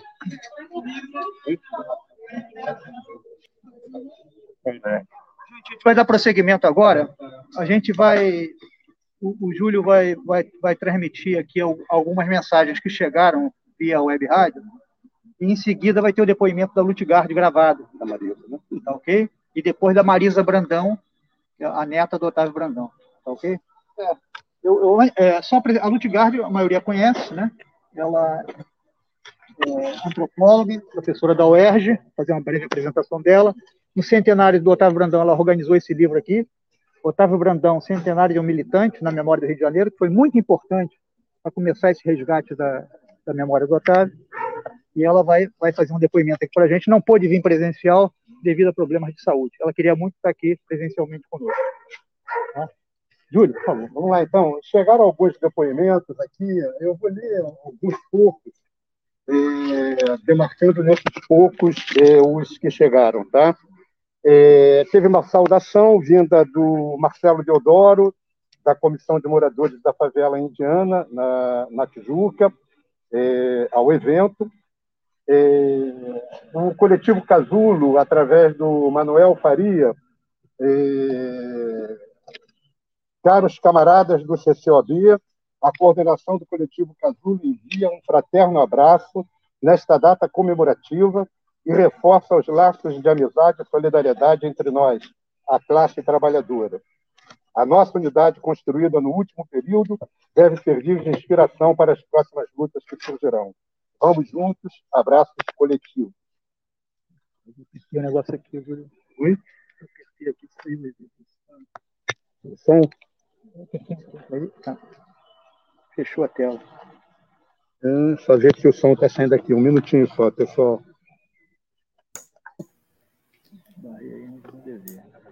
Qual é, o, qual é a senha aqui, Leandro? Júlio, o som para o web rádio está ok. Só bota aqui de novo, tá, saiu da, da, do ambiente da rádio, só volta aí para a gente acompanhar. Voltou? Tá, tá beleza. É, então, tá tudo ok de novo. Vamos lá. É, Marisa Brandão também mandou saudações aqui via o, o chat. É, a gente tem uma saudação da Frente Ampla Suburbana. É, a Frente Ampla Suburbana gostaria de enviar os parabéns aos camaradas do CCOB pela excelente atividade comemorativa. Vida longa ao CCOB.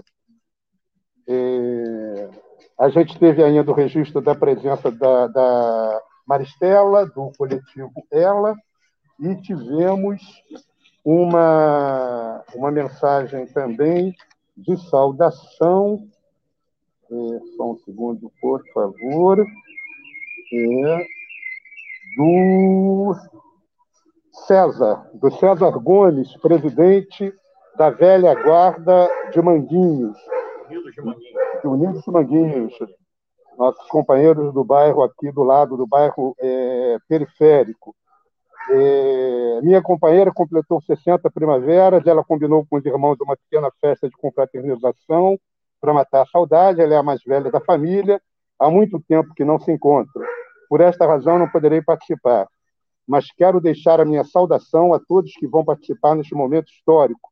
O meu abraço fraterno, a minha certeza que a nossa luta é imprescindível e que sempre estaremos buscando unificar as experiências vividas no dia a dia das lutas e que a esperança de um mundo melhor para todos seja sempre a consciência na defesa dos nossos ideais. Viva a resistência popular, viva Otávio Brandão, resistir sempre, abaixo o fascismo, forte abraço, saúde e paz. Bom, feita essa leitura, passamos para o depoimento da Luiz Garte.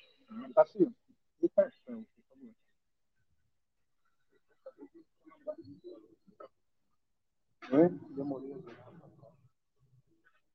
Jaci, é, só me ajuda a botar aqui no lugar, porque você que conhece o celular. Não, não tá. Só meu, quando começa no WhatsApp aqui.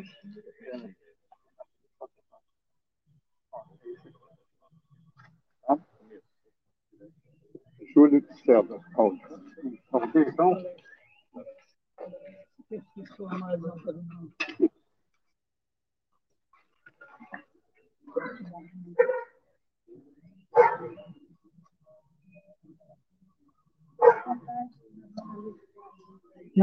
Barros, sou alagoana, conheci Marcelo Otávio Branão em 1959, 60, quando ele se hospedou na casa do doutor Theo Brandão, seu primo legítimo,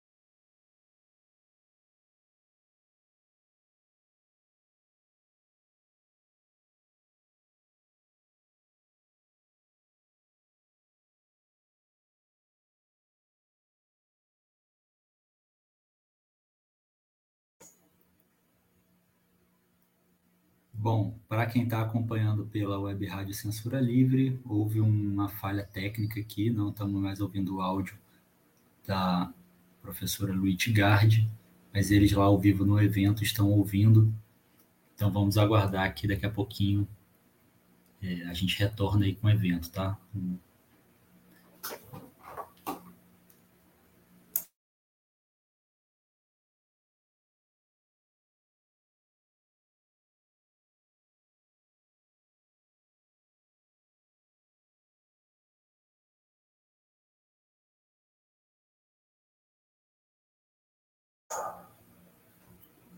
Enquanto isso, agradecemos os companheiros que estão acompanhando a atividade aqui pelo YouTube, pelo Facebook também.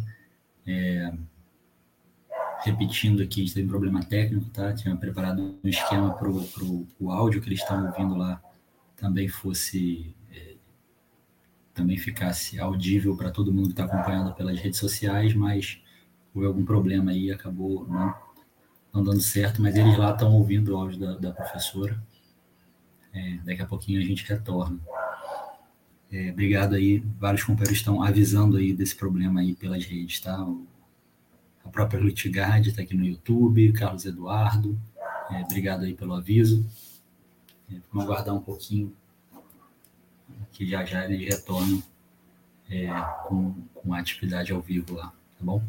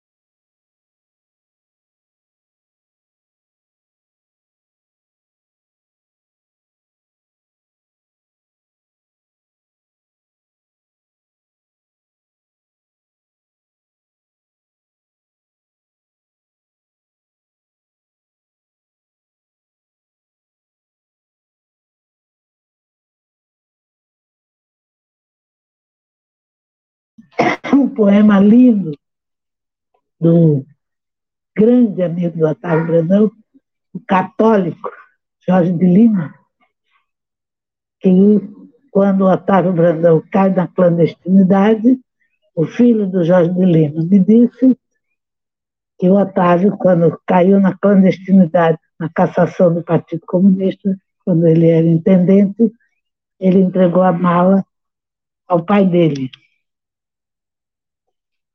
E esta mala tinha muito dos acervos do Otávio Brandão,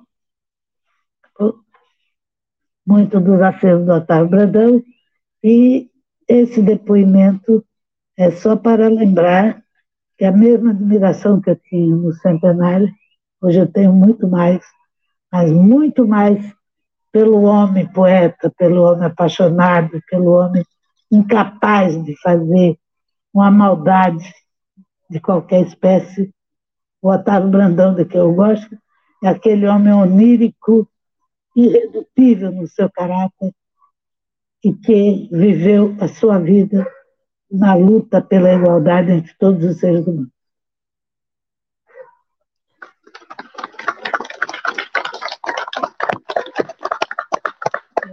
Podemos botar em seguida o depoimento da Marisa Brandão. Marisa é professora, é, neta do Otávio Brandão e, junto com a sua mãe, também uma das batalhadoras pela preservação da memória do legado do Otávio Brandão.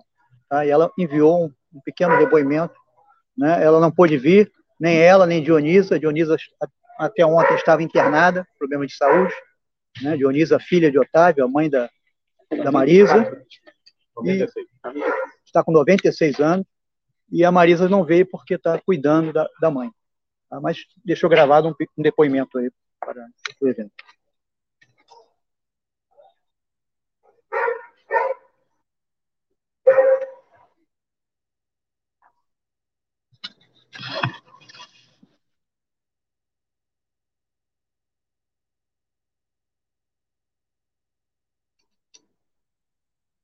Eu sou Marisa Daniel, neta do Otávio Brandão. Em primeiro lugar, eu queria agradecer ao Centro Cultural Otávio Brandão por essa homenagem nos 125 anos de nascimento dele. Queria agradecer principalmente pela própria existência do Centro Cultural Otávio Brandão.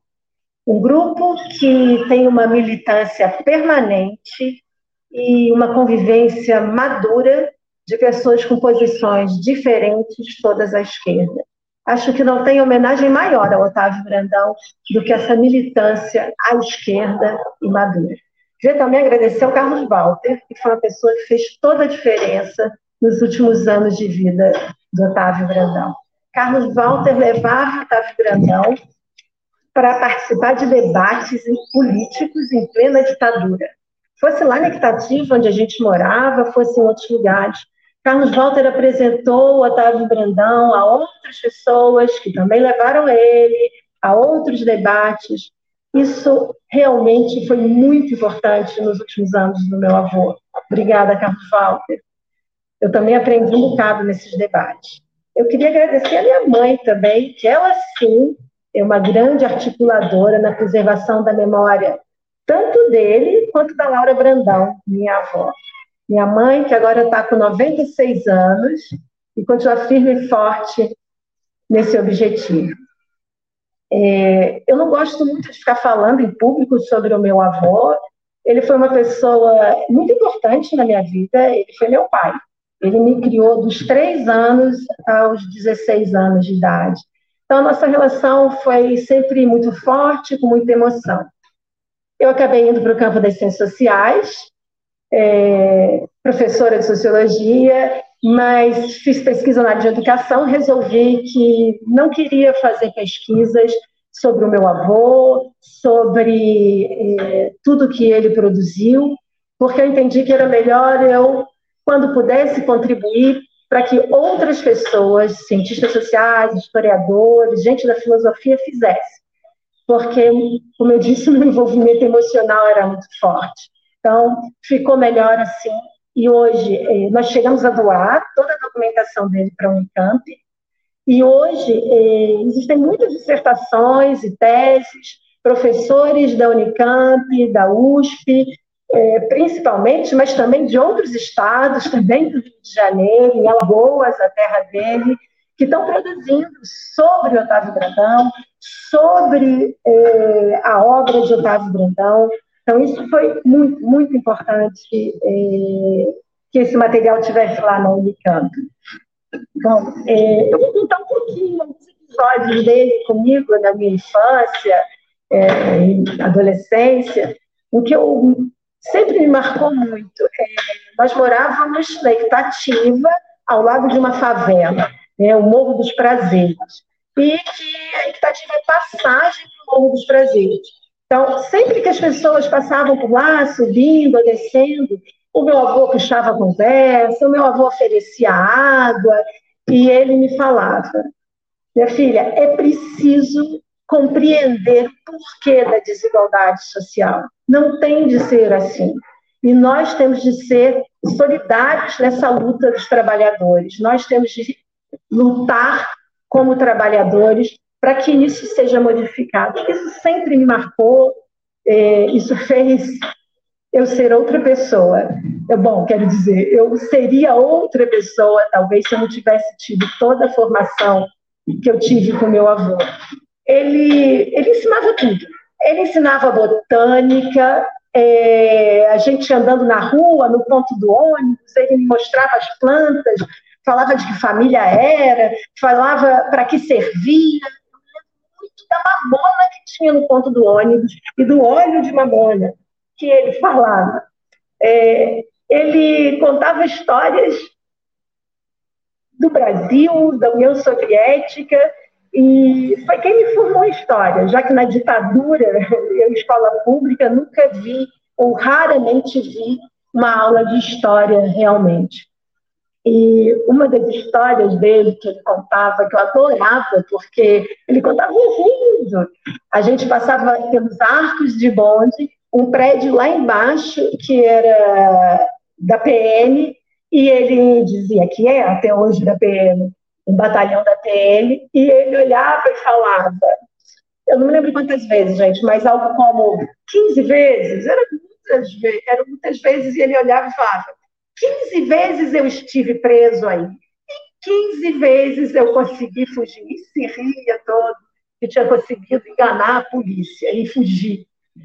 Mas ele adorava arte também. Ele escrevia poesia, mas ele citava muitas poesias, muitos poetas brasileiros, alguns russos.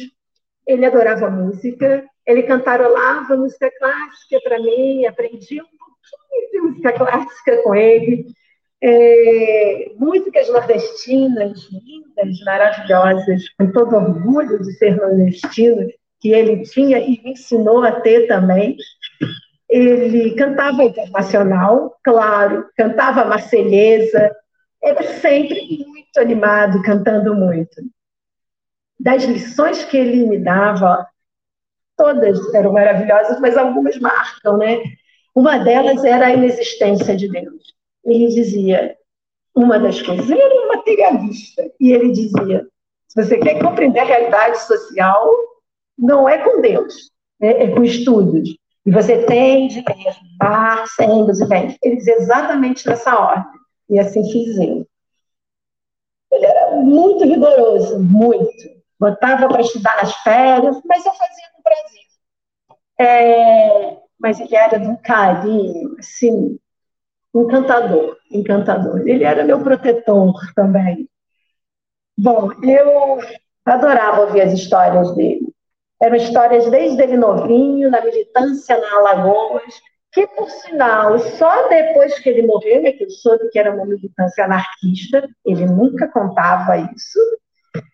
Ele, depois no Rio de Janeiro, conhecendo minha avó, a deportação por Getúlio para a Alemanha, a vida na União Soviética nos anos 30, início dos anos 40, a guerra, o retorno ao Brasil, como duas vezes ele foi eleito intendente no Distrito Federal, no Rio de Janeiro, sendo que a segunda vez ele tinha acabado de voltar da União Soviética e conseguiu ser eleito. É, ele me ensinou que O sonho de um mundo justo e igualitário não é sonho, é realidade. Mas essa realidade a gente só consegue com a luta organizada e com muito estudo. Não é possível dissociar os dois. E ele dedicou a vida dele a essa militância. Ele nunca se arrependeu. Ele não pode ser um pai dedicado às filhas dele, mas ele não se arrependeu. Ele não pôde ser companheiro das esposas dele, como acho que ele gostaria, mas ele não se arrependeu. Ele entendeu que ele teve um papel importante, ele entendeu que cada um tinha um papel importante, e ele também. E hoje, as teses que fazem sobre ele, a militância que lembra o nome dele, mostra que ele tinha razão. E quem quiser ver um pouquinho dele, procura um documentário que tem na internet, que é muito lindo, e mostra como ele não se arrependeu de nada. Acho que é isso, gente. Obrigada.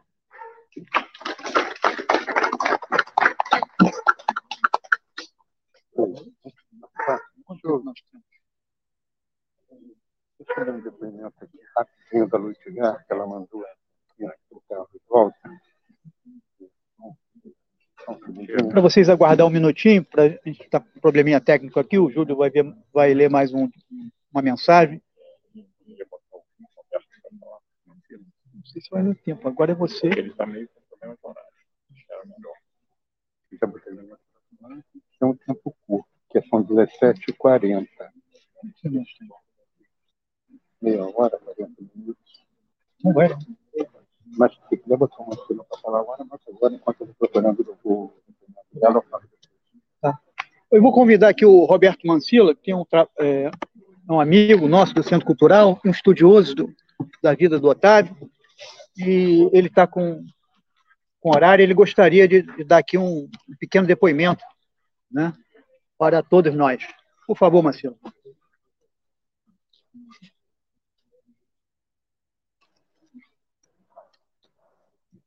que homem não pare, consegui parir quase 300 páginas. Otávio Brandão.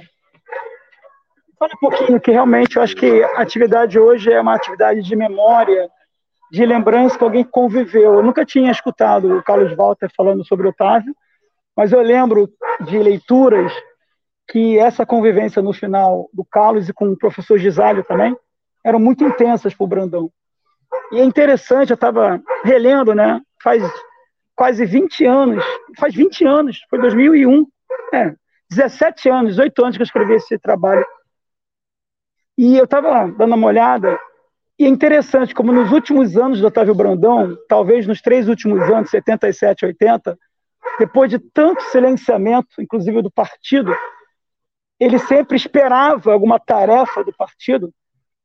Isso é talvez uma há uma certa é, novidade que eu encontro um artigo dele em 56 da imprensa operária e ele faz um desabafo. Sou Otávio Brandão, desde 28, 29, fui considerado um menchevique, considerado um traidor por uma linha imposta, porque defendi aliança com os tenentes. Uma frente única, até chego a falar. Seria uma ideia de frente única dos comunistas dos anos 20, Partido Comunista em ilegalidade, né? Tem que seis meses de existência, de março a julho, e quem está, digamos assim, tendo algum tipo de protagonismo naquela sociedade agrária dos anos 20, eram os tenentes nas cidades, né? Rio de Janeiro, 18 do Forte, é, 1922, né, em, em junho, e em São Paulo, 24. E, segundo Brandão, era necessário, talvez, uma aliança tática dos, dos comunistas, né, que estavam na ilegalidade, não tinha força nenhuma, digamos assim, com os elementos mais progressivos das camadas médias urbanas, que eram os tenentes. Enfim, então Brandão, em 56, ele faz um texto de muita dor, falando que ele se queixava, estava isolado, abandonado. Então começa a perceber que o Brandão era um personagem que precisava falar. E no final da vida dele, nos três últimos anos. É impressionante a quantidade de, de depoimentos. Tem revista Isto É, Tem esse, esse vídeo que a Marisa é, falou, que é da Unicamp. A Unicamp faz uma entrevista com ele, vocês colocam lá, depoimento Otávio Brandão, é um dos últimos depoimentos em vida. E outras coisas. O Brandão fala do Lula. Tem, eu, inclusive, eu coloco isso. Fala, inclusive, que o Lula, por um lado, era uma esperança para os metalúrgicos, mas, por outro lado, faltava a ele formação marxista. Tem isso que o professor Carlos Walter falou, do Prestes, né? que ele também, né, desde, desde a entrada do Prestes no partido, para quem não sabe, né, o Partido Comunista no Brasil havia uma dúvida o que, que era o prestismo, e o, o Prestes ele, ele entra no partido, se não me engano, em 31, 32, com uma, um soco na mesa do Manuísque. Prestes vai entrar no Partido Comunista. Então, eu consegui pegar textos do Brandão, do período 29, com dúvidas dos elementos, abre aspas, pequeno burgueses, personalista do Prestes. Essa relação é muito complicada. Mas eu não vou ficar falando, porque senão eu falaria aqui, sei lá, uma hora, não tenho, não esse objetivo. Então, eu queria destacar, primeiro, a importância de, dessa, dessa homenagem, né? São 18 anos do Centro Cultural Otávio Brandão, cumpre um papel no subúrbio, talvez um dos poucos espaços de formação há 18 anos, não é qualquer coisa. Aqui já teve algumas personalidades, vou ficar citando, tem alguns que me marcaram muito. Carlos Eugênio Paz, comandante Clemente, terceiro comandante da LN, teve aqui. O próprio é, o biógrafo dele, do Marighella, me foge o nome, do Mário Magalhães, também teve aqui. Enfim, é um espaço muito importante que eu acho que tem que ser reconhecido e que a gente possa tocar. E sobre Otávio Brandão, eu pretendo muito, ano que vem faz 100 anos do Partido Comunista do Brasil, que era o nome, né? PC, PC, Seção Brasileira da Internacional Comunista, era o nome que se tinha. E eu acho que seria uma homenagem ao Otávio Brandão tentar fazer algum tipo de publicação. E esse trabalho eu tento historiar e tem um mérito, eu sempre falo isso, da Lutgard, sim. Esse evento que teve na UERJ, que eu fui, me perguntava quem era esse personagem que nas memórias dele, quando abre as memórias dele, a primeira coisa que ele fala é essa questão da, da tristeza dele. Depois de 80 anos de idade, das quais 65 de lutas, depois de tantas vidas, o silêncio fazem parte da minha vida, obra e luta. Tentam sepultá-las como se eu não tivesse existido, boicotado, bloqueado. Combates e Batalhas, o livro Memórias, publicado do Otávio Brandão, abre com essa, esse desabafo. E eu me perguntava, quem é esse comunista, lendo as memórias, que falava desse abandono? E por incrível que pareça, quem era esse personagem que a polícia política, e a Lutgard tem esse mérito, historiou um dossiê de não sei quantos é, anotações sobre ele, desde perigoso extremista, fabricador de bombas. E o Brandão, para ir concluindo, não quero colocar, e jamais eu faço isso na dissertação, não há hierarquia no, na gênese do Partido Comunista.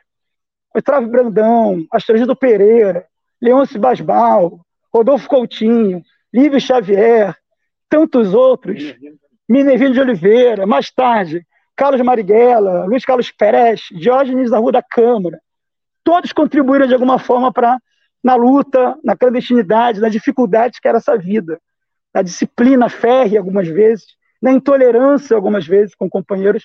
Mas Otávio Brandão tem uma marca, aí eu pego o que o professor Walter falou, para terminar, dessa, desse pioneirismo, dessa, desse caráter precursor.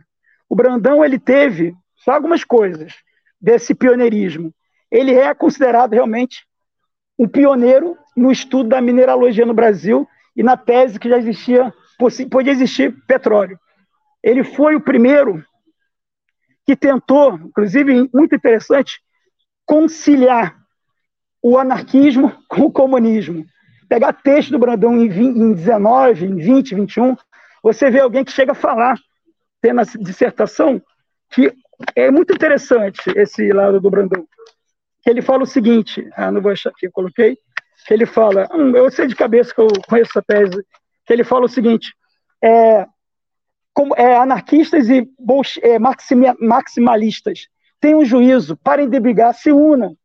Então ele tem também esse caráter de querer unir, né? enfim, ainda um pouco confuso, ou pelo menos ainda com dificuldade de entender, talvez, ele faz, sim, o primeiro esforço de análise marxista da realidade social, o agrarianismo industrialismo.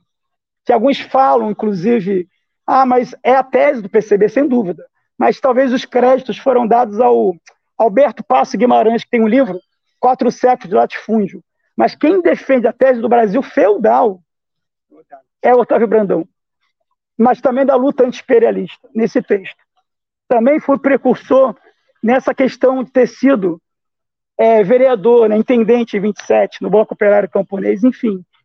É, o Brandão é isso, é um personagem muito incompreendido, na história da esquerda. Acho que merece todas as obras que saiam dele e tentar entender quem é esse personagem.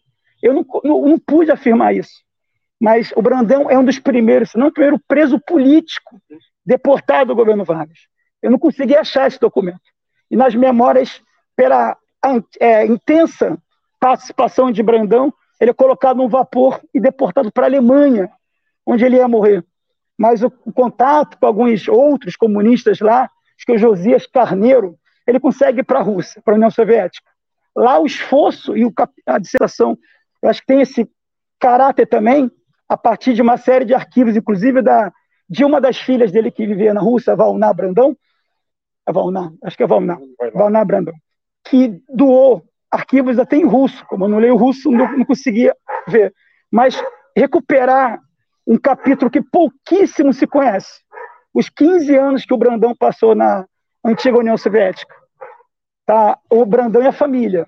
A Laura Brandão morre na, na Rússia, de tifo, se não me engano, e a família dele foge das bombas nazistas. O Brandão trabalha na Rádio Moscou. O Brandão transmite informe de solidariedade. E o Brandão, depois de todos os equívocos da linha da sovietização imediata de 35, do Putin, ele é chamado, como você lembrou, pelo Dimitrov. Ele tem, eu tenho isso, ele tem esse relato. Quem fez a Revolução Búlgara. Isso, quem fez a Revolução Búlgara. E na virada do Partido Comunista 35, na Frente Popular, ele é chamado para colocar, para ouvir, ser ouvido. Segundo um cara que eu não gosto, não vou nem citar, eu não vou falar, ele foi, trabalhou até na Rede Globo, um jornalista, não vou citar. Tem um livro complicado chamado Camaradas, mas ele tem uma tese, eu queria até, de repente, perguntar para você, que ele, segundo esse jornalista, o Brandão, depois ele, da morte da Laura, ele casou com uma das irmãs do Prestes, acho que é Lígia Prestes, se eu não me engano, para não ser fuzilado pelo Estado. Só que esse autor, não vale a pena falar, não coloca fonte. Eu não sei se é verdade ou não. O que importa é que o Brandão, com 15 anos de exílio, volta para o Brasil contra o partido é eleito vereador. Uma campanha que ele próprio fez, com panfletos, enfim. Com apoio e com, com apoio de João Saldanha e com a antiga base social que ele tinha lá nos anos 20, mesmo na clandestinidade, em prisões. E depois o Brandão, é, obviamente, clandestino em 48, quando o Partido Comunista ele é eleito, né, segunda vez, vereador. O Partido Comunista entra na ilegalidade, vai viver oito anos, se eu não me engano, na ilegalidade, na clandestinidade. Inclusive, ele viveu em muitos bairros do subúrbio.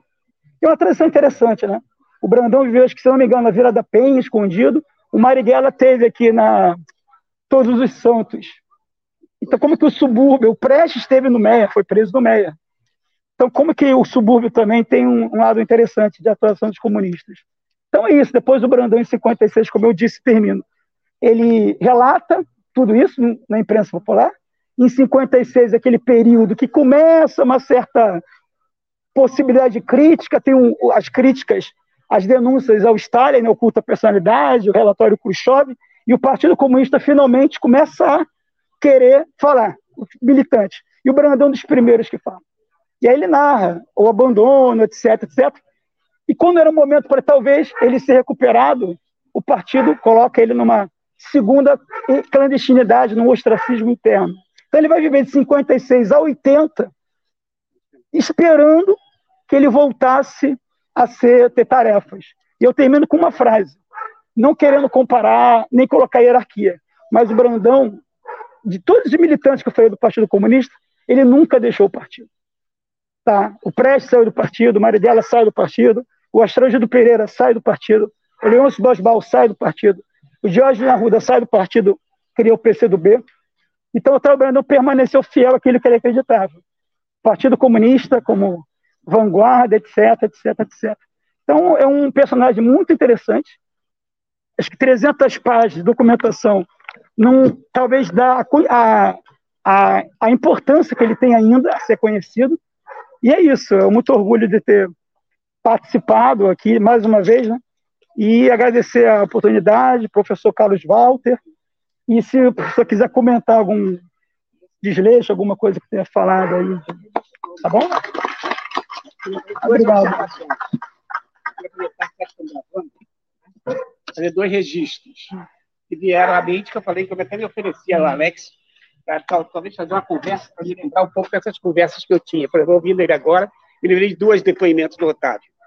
Um, a respeito dessa relação entre anarquismo e comunismo. Né? Ele confessa que quando ele entrou para o partido, era a única maneira de realizar o anarquismo no Brasil era entrar para o Partido Comunista. e depois ele foi saber que não era a mesma coisa. Mas eu faço questão de fazer esse registro, porque é, é, isso traz essa fonte fantástica de, de, de, inspiração teórica e política, que é o movimento operário europeu. Dali veio o anarquismo, dali veio o marxismo, dali veio, ou seja, as grandes experiências de lutas libertárias da humanidade surgiram dentro do movimento operário. Quer dizer, um lugar de produção teórica de diferentes vertentes.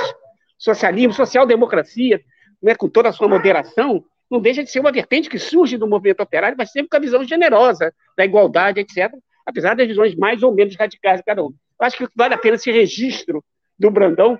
Ele dizia que ele entrou no Partido Comunista que ele achava que era a única maneira de realizar o anarquismo. E eu, isso é um depoimento dele que eu ofereço ao público para ficar registrado. E, e que bom que seja nessa casa.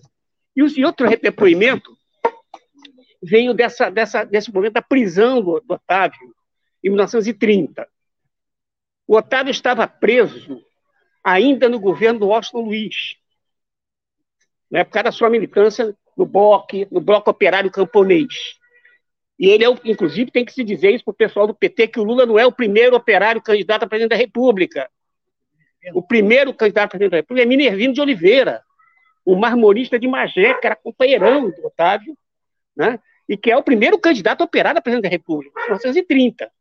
Né? Então é preciso registrar isso, que é preciso estudar a história e respeitar essa história. Né?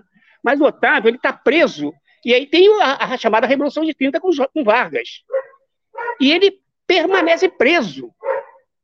Ele é o único preso do Washington Luiz que continua preso no Vargas. Por quê? Ele dizia naquela avaliação do agrarismo e industrialismo, tinha saído a elite vinculada ao imperialismo britânico e estava ganhando a, a, a, o setor da oligarquia ligado ao imperialismo norte-americano. Pode estar errado ou não, mas ele questionava também os chamados revolucionários de 30, o Getúlio, e por isso permaneceu preso. Ele confessou, confessou, ele dizia que ele tentou ir para algum país da América Latina, que era a preferência dele, para o Uruguai, para a Argentina. Ele disse que ele tentou negociar isso na prisão, para ser exilado, que fosse para algum país da América Latina, para que ele continuasse no, assim, na sua casa, de alguma maneira. Aí não adiantou mandar ele para a Alemanha, e da Alemanha ele foi parar, tendo que fugir, porque a Alemanha, quando ele chegou na Alemanha, olha que coisa cruel. O gente chega exilado do Brasil, a elite alemã pega e diz que ele tem que sair imediatamente do país. Imagina um sujeito que acaba de chegar na Alemanha. E ele acaba indo morar na União Soviética a contra. A, a, contragosto, né? A contragosto vai morar na União Soviética. E por último, talvez uma coisa, uma anedota, que não sei, os russos, segundo eles, os russos riam disso. Mas uma, uma anedota dos anos 30. Que, é, é, por exemplo, eu tenho uma origem, que é na minha formação política, né? Eu, eu, se fosse para política, eu talvez não tivesse conhecido o Brandão, eu tivesse brigado com ele. Eu venho de uma tendência parecida, eu venho da mesma tendência do Alex.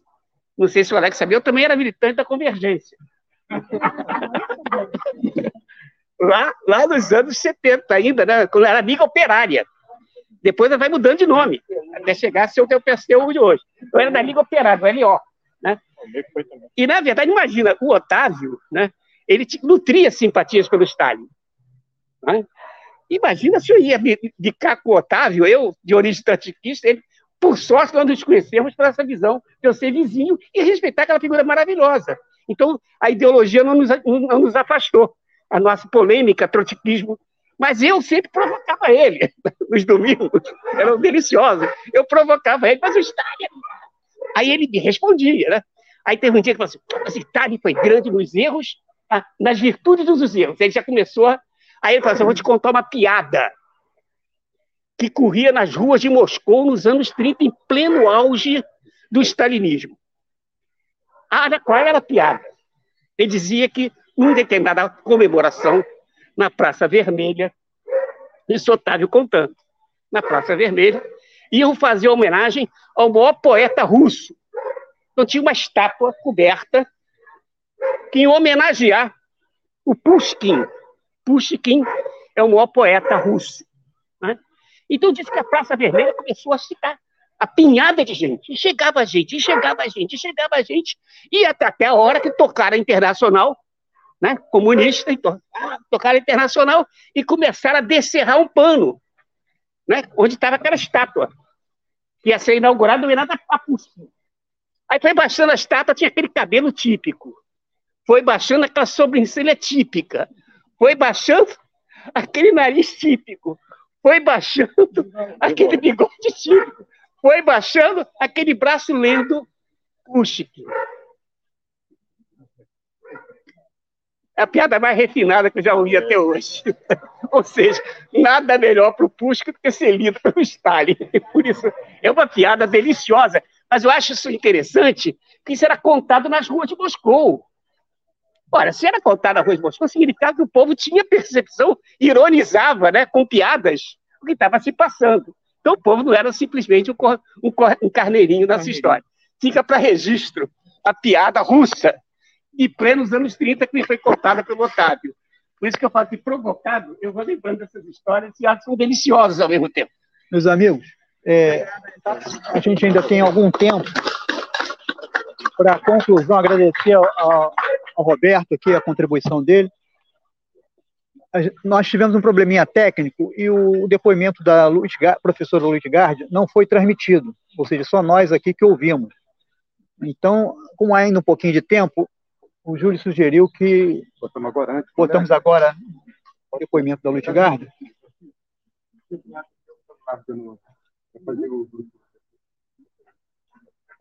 Deixa aqui, tá? Isso aí, obrigado, tá? Parabéns.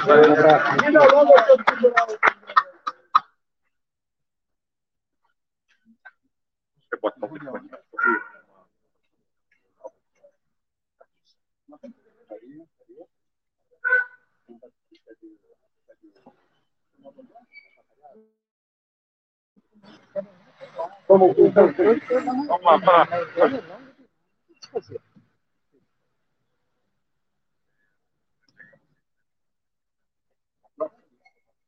Boa tarde, meu nome é Luiz Garra de Oliveira Cavalcante Barros, sou alagoana, conheci Marcelo Otávio Branão, em 1959, 60, quando ele se hospedou na casa do Dr. Tel Brandão, seu primo legítimo, e me interessei pelas palestras dele. Já até digo isso no livro que eu organizei no centenário dele, como ele impressionou toda a juventude de Maceió quando ele fazia palestra nas livrarias, fazia palestra nas casas, no teatro, em todo lugar, e a gente seguia para conhecer aquelas histórias incríveis.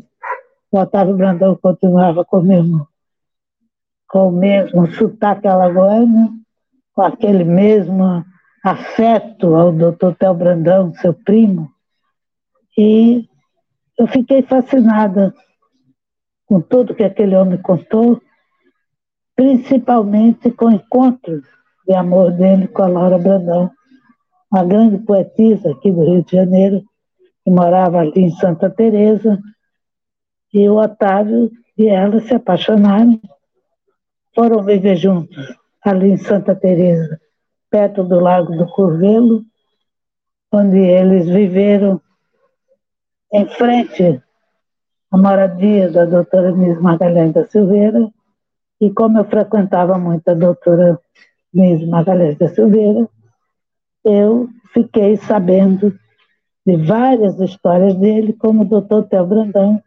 contava quando ele, Theo Brandão, era muito jovem, o pai dele, Viçosa, criou uma, um cinema, que era chamada Viçosa, era Atenas de Alagoas, tinha todo banda de música, a biblioteca, o Graciliano foi morar lá para aprender quem não podia viajar para São Paulo, Rio, Bahia, para fazer faculdade, ficava restrito a Viçosa para ter acesso às maiores modernidades.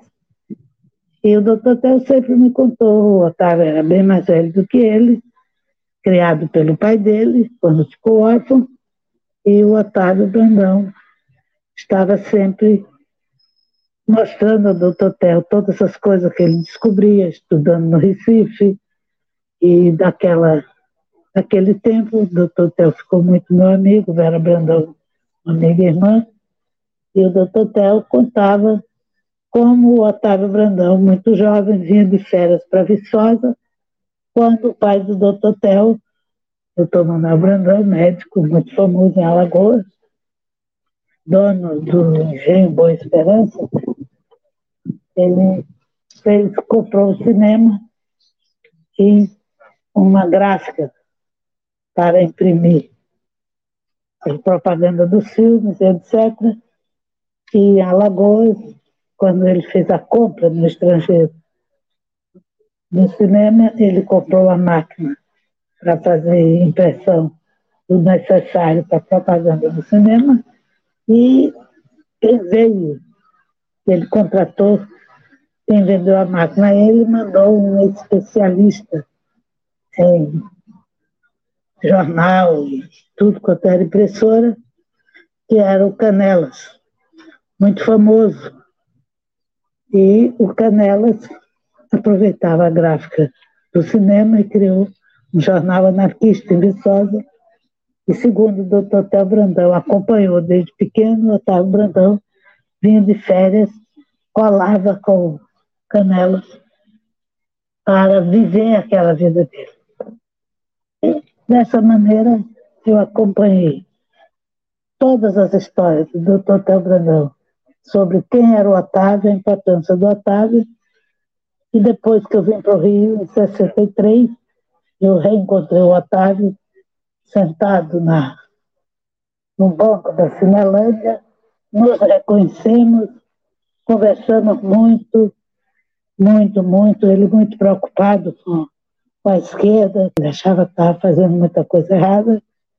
E depois o meu irmão, que era todo, que depois foi ator de cinema, Emanuel Cavalcante, ele aqui no Rio, ele era do sindicato bancário e foi procurar o Otávio, encontrou ele na Fundamento e teve muita conversa. O Otávio disse a ele que ele sentia a presença de um grande golpe que o Brasil ia receber e que a esquerda estava totalmente embevecida com o que ela achava que ia ser os passos da vitória, explicou para o meu irmão, que era sindicalista, todos os erros que estavam acontecendo, e depois disso eu não encontrei mais ele, mas fui tendo encontros com a família, até que um dia, no lançamento do livro da sobre a doutora Nise, que é a Elza Bezerra, lançou na livraria.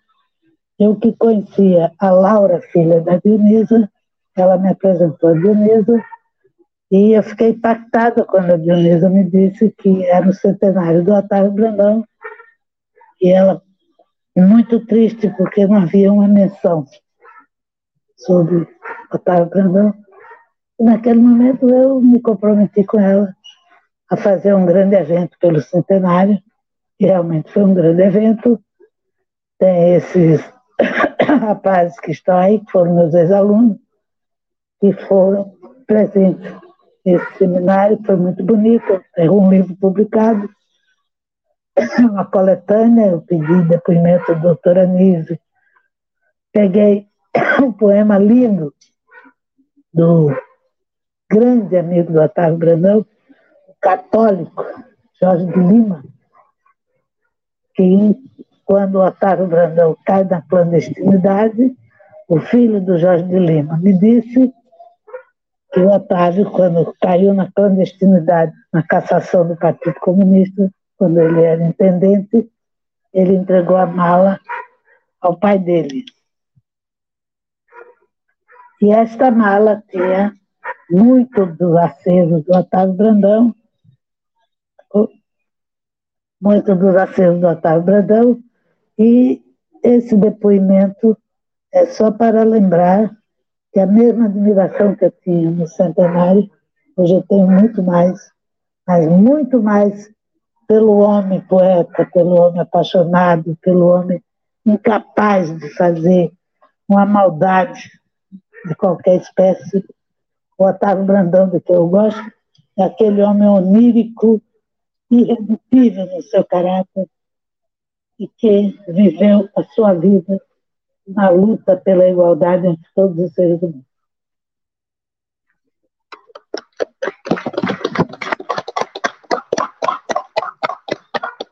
Vai passar agora para o Júlio fazer aqui mais uma saudação. A professora Ludgard Oliveira, é, ela manda abraço para você, tá, Carlos? Falando que adorou a tua palestra.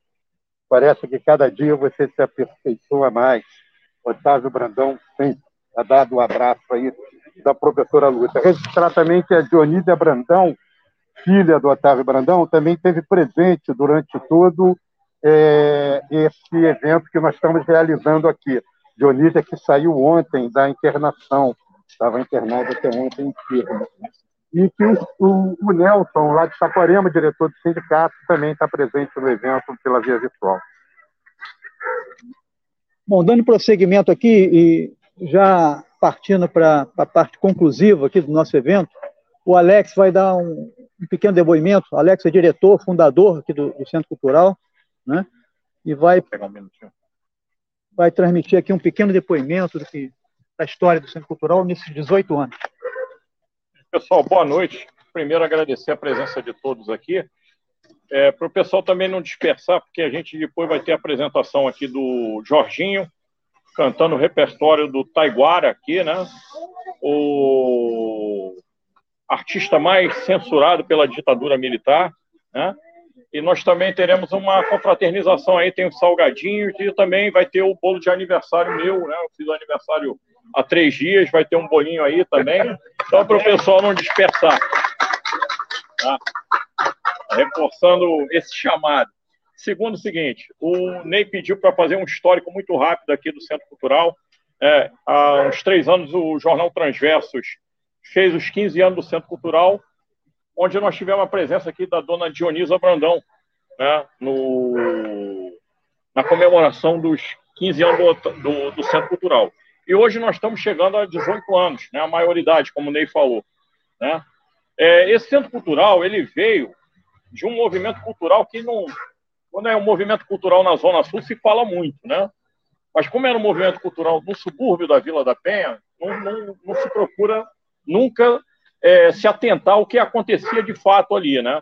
Era um movimento cultural que envolvia a rádio comunitária Bicuda, né, que foi fechada pela Polícia Federal em 2002, envolvia a Casa do Poeta Sambista Luiz Carlos da Vila, né, que é, é, era, um, era um dos que estavam dentro desse movimento cultural, a Casa do Chico Pereira, né, que também era parte desse movimento cultural, é, um compositor que nos trouxe a presença é, de Vital Farias, né, nos trouxe a presença do Márcio Borges, poeta do Clube da Esquina, né? E outras coisas que eram feitas ali, né? Dentro da. E o bloco do Rabugento, né? Não posso esquecer o bloco do Rabugento, né? Que surgiu. Então, esse centro cultural começou ali. A gente passava filmes no Sindicato dos Borracheiros, filmes políticos, né? em 2001, 2002, falecido Silvestre, né, nos é, recepcionava e a partir dali começou a discussão do Centro Cultural. Né? O Ney tinha a proposta de Otávio Brandão, tinha a proposta de ser Minervino de Oliveira, tinha a proposta de ser Apolônio de Carvalho, Alberto Bomilcar Bezocher, né, o brasileiro que foi assassinado na Guerra Civil Espanhola, porque era do POUM, do Partido Operário Unificado Marxista, né? Então nós tínhamos uma discussão até que em 2003 nós concretizamos, né? Procuramos a cantora Luísa Dionísio e nos fundos da casa da, da Luísa Dionísio, entre Vila da Penha e Irajá, ali chama-se um sub-bairro, né? Vila Rangel, foi ela, é, fundado o Centro Cultural no dia 19 de setembro de 2003, se não me engano. Né? Nós saímos com um evento que teve a Luiz Gard, o Roberto Chemancila, a filha do Vital Farias cantando, né? a Giovana Farias. Nós tivemos também a Luísa Dionísio cantando, né? o Julião aqui declamando poesia, e aí começou o Centro Cultural. Nós ficamos lá até 2004, só que a cantora teve que vender a casa. E ficamos funcionando na casa do Nelson, provisoriamente em 2005, ali na Carvalho Moutinho, ali em Ramos, até que o Ney viu esse galpão aqui, que era uma tornearia terceirizada da fábrica da GE, que foi a maior fábrica metalúrgica aqui do Rio de Janeiro. Né? E nós viemos para cá em 2006. Muita coisa foi feita aqui. Né? O Roberto Tchemancila, ele procurou até abordar um pouquinho né, sobre o que foi feito. Né? Nós trouxemos aqui o biógrafo do, do Marighella, Mário Magalhães. Nós trouxemos aqui o comandante Clemente, Carlos Eugênio Paz Sarmento Coelho, né, que era o terceiro da LN. Nós trouxemos outras pessoas que participaram da resistência armada ao regime militar, né? Falecido recentemente, Colombo Vieira, né? Fernando Palha, né? Sérgio Granja, todo mundo que foi da, da, da LN. Trouxemos personalidades aqui do, do, do, do movimento, né? Nós trouxemos aqui o Coronel Bolívar Meirelles, hoje general, né? Que foi um dos que resistiram ao golpe militar. Nós trouxemos aqui o Paulo Lindicei, que tem um trabalho interessantíssimo sobre a auditoria da dívida externa. É, nós tivemos aqui os presidentes dos sindicatos bancários, Ciro Garcia, o Ivan Pinheiro, a Glória Vargas, né? rodas de samba aqui com vários compositores aqui gravados pelo Zeca Pagodinho, Barbeirinho, falecido Barbeirinho do Jacarezinho, Bira da Vila, né? O Ratinho, né? Compositores gravados pelo Zeca Pagodinho. Tivemos a presença aqui do Luiz Carlos da Vila, não só aqui, como lá em, na Vila da Penha. Fizemos N atividades aqui com personalidades é, do movimento cultural, né? Nós trouxemos aqui poetas que lançaram seus livros aqui, livros que foram lançados aqui, CDs autônomos que foram lançados aqui. Trouxemos aqui Roda de Choro, que a Cláudia organizou aqui, com o seu Walter, que é da segunda formação do Grupo Fundo de Quintal. Né? Nós tivemos, enfim, uma série de atividades, não dá para relatar tudo, porque o tempo é curto. É muito curto. Foi muita coisa feita assim, e no MOOC. Porque se você pegar aqui o Centro Cultural, ele tem uma aparência bastante modesta, né? mas o Centro Cultural ele não tem subvenção do Estado. Esse aqui não tem subvenção do Estado. Entendeu? É, e de nenhum empresário, e nem queremos ter subvenção do Estado de nenhum empresário. Porque isso cria a nossa autonomia no sentido de que a gente organiza esse centro cultural de uma forma ecumênica. Aqui tem várias forças políticas, né? Eu sou de uma organização, o Ney é de outra, o Júlio se organiza de uma maneira diferente, mas aqui o objetivo central, e outros companheiros têm outras variações, o, o Jaumir, né? mas aqui a gente se organiza no sentido de quê? De construir um centro cultural né? preocupado com fazer uma contra-hegemonia, esse lixo cultural que a mídia está fazendo, né? mas ao mesmo tempo juntando política e cultura. Nós procuramos fazer um processo de politização das pessoas. Né? E para isso, nós não podemos ter rabo preso com empresário nenhum, nem com Estado nenhum. Nós temos uma autonomia total. E isso faz com que a gente tenha que se sustentar. E se sustenta com o quê? Com a contribuição dos trabalhadores. Esse centro cultural aqui é com contribuição dos trabalhadores. E foi a partir dele que nós fizemos uma campanha aí no período que a gente esteve agora em, em recesso, vamos dizer assim, aqui das atividades por causa da pandemia, nós fizemos aí quatro coletas de alimentos para a comunidade aqui do Jacarezinho, para a comunidade de Manguinhos, para a área aqui no entorno, concluindo, né? Concluindo, tá? Com o objetivo, foram cinco, né? Já se está me corrigindo. Cinco, com o objetivo do quê? De a gente criar um espaço cultural, porque favela não é só é, bandido, tiro, milícia, tráfico. Favela é, é, a produção cultural que você pode tirar e a gente vê muito do que eu já falei. O Barbeirinho era presidente da Unido do Jacarezinho aqui, um morador aqui da comunidade. Né? O Cezinha, que saudou aí, eu conheci o Cezinha como diretor do Sindicato Metalúrgico, da, do, do antigo estaleiro EMAC, né? delegado sindical, desculpa. O Cezinha é compositor, é presidente da escola. Você tem condições de fazer sim e criar essa contra-hegemonia e, ao mesmo tempo, você criar ao, é, simultaneamente um processo de conscientização e de organização. E é esse é o objetivo que o Centro Cultural tem, gente. Então, aqueles, a maioria aqui contribui, todos que estão aqui contribuem, entendeu? Ah, se tem alguém que não contribui, passa a contribuir, porque nós vamos ter uma longa empreitada. E a nossa empreitada, afinal, é o quê? É criar aquilo que o nosso patrono, Otávio Brandão, lutou até o final da vida. É criar uma sociedade nesse país sem classes, sem exploradores, explorados, sem opressores e sem oprimidos. É isso que a gente pretende aqui. Então, pessoal, agradeço a presença de todo mundo.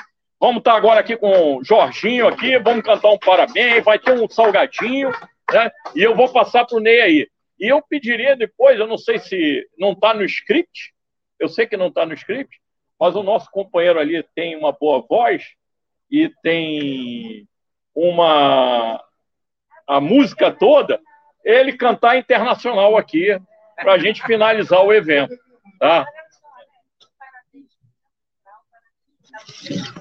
Parabéns também para mim. Tá? Vou passar aqui para o Ney. Fala, Ney. Tá é, vou passar aqui o, o, livro doado pelo professor Carlos Walter para o Antônio Carlos fazer a sorteio, tá? Depois do encerramento, Antônio Carlos. É, vamos sortear dois aí, com sugestão da Beth. Né? Calma, o, depois do encerramento vai fazer? Antes de encerrar, é, em nome aqui do Centro Cultural Otávio Brandão, eu queria fazer um agradecimento a todos vocês.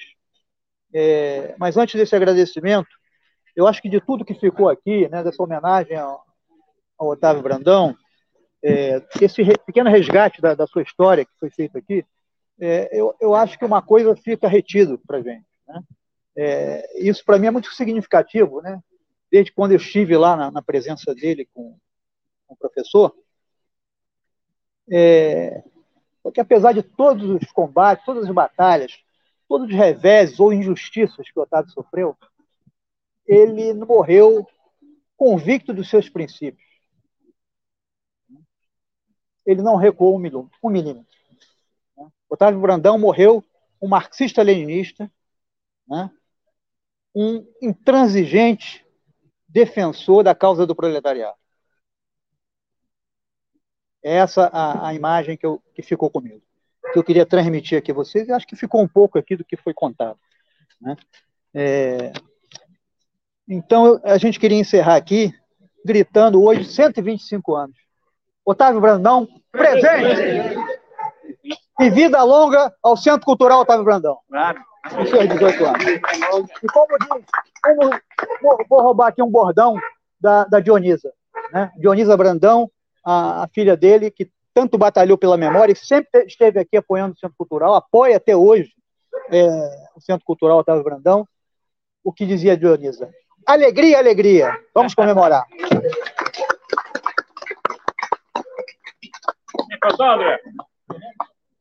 A gente pode começar só um pouquinho aí, pode ser? Vamos, vai transmitir aqui a, a música do, do Jorginho. Não, pode cantar internacional, só a primeira parte.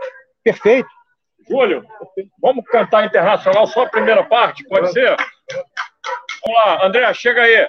Só a primeira parte. Um. Um. Um, dois, três. De pé, ó vítimas da fome, de pé, famélicos da terra. Da ideia chama já consome a crosta bruta que a só terra cortai o mal bem pelo fundo de pé de pé não mais senhores se nada somos nesse mundo sejamos tudo produtores bem unidos façamos essa luta final. Uma terra sem anos, a internacional.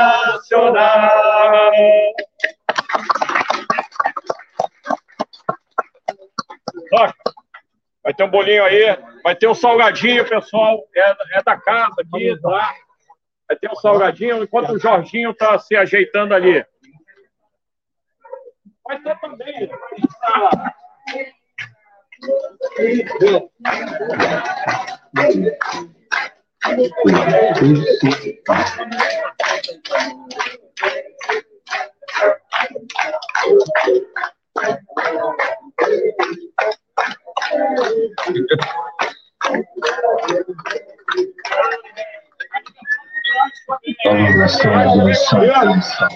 Fala que uma cria tem número aí.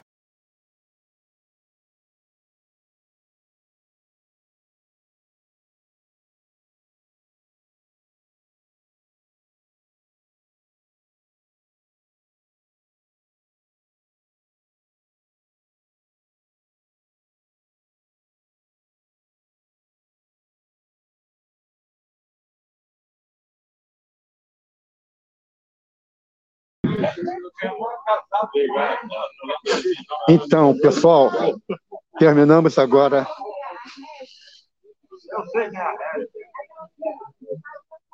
Terminamos agora a nossa parte política do evento. Vamos entrar agora na parte da comemoração, na parte festiva, né? O cantor Jorginho, né? Que é um cantor especialista em taiguara, né? O cantor mais perseguido pela ditadura militar, né? E o Jorginho se especializou na obra dele, né? Justamente por isso. É, vai dar uma canja aqui para gente, está tá se preparando ali.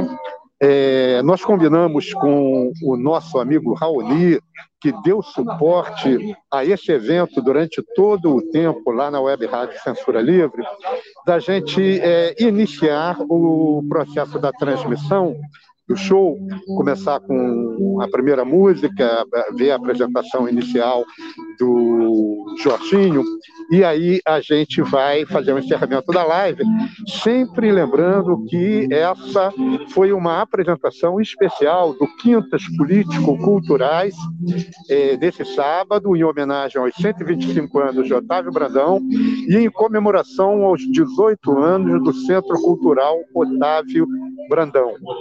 É, a gente quer agradecer a todos os que estiveram conosco nesse evento, não só aqui ao vivo, no presencial, é, mas também acompanhando através do YouTube, acompanhando através do Facebook, ou acompanhando simplesmente através da rádio, e aqueles que ainda vão nos ouvir, seja nos vídeos gravados no YouTube no Facebook, ou seja através do podcast, ouvindo simplesmente a rádio nosso agradecimento a todos vocês. É, e vamos curtir um pouquinho aqui do Taiguara com o Jorginho e nos prepararmos para o encerramento dessa live. Essa live que é uma promoção né, do coletivo de coletivos, na parceria com a Web Rádio Censura Livre, é, na luta né, por vencer não só Bolsonaro, por conseguirmos concretizar a bandeira do fora Bolsonaro, mas também na luta anticapitalista, né? na luta contra a desigualdade, contra a injustiça social, na luta é, contra o, os direitos de oportunidades desiguais que existem, na luta por uma sociedade nova, justa, fraterna, solidária. Vamos com o Jorginho. Ei.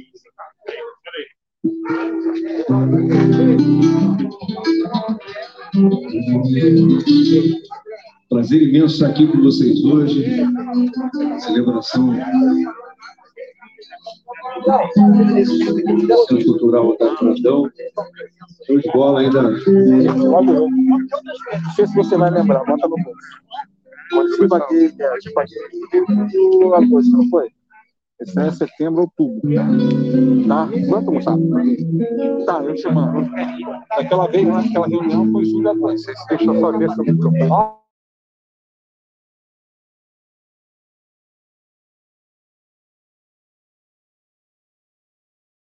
É, então tá muito velhinho, né? E ele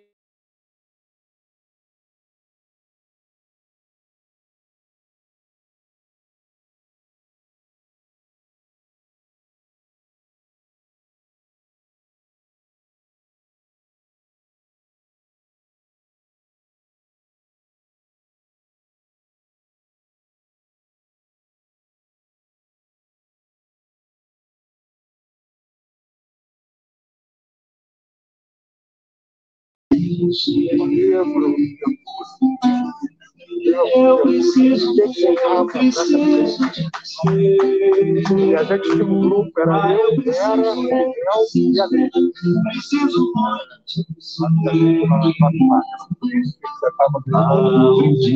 E você era um pessoa que foi importância muito grande na minha determinado despertar político.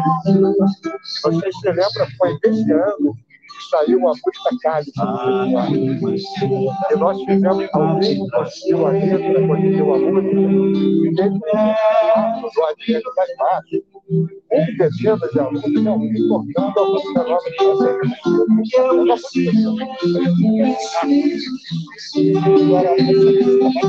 Ah, eu preciso. Muito bonito. Eu, eu, eu não faço parte da equipe da equipe você perdeu o cultural. Você perdeu o centro cultural, é o Ney, é o Fernando, é o Fernando, está ali, camisa branca, lá que que é, que é todo pilotado, uma doença Não sabe amor. Vem, não mete o amor. Lá, camisa branca encostadinho ali é, o Alex, né, outro fundador, o Hernandes, né, é um outro nosso fundador, já está Ah, eu que é outro fundador.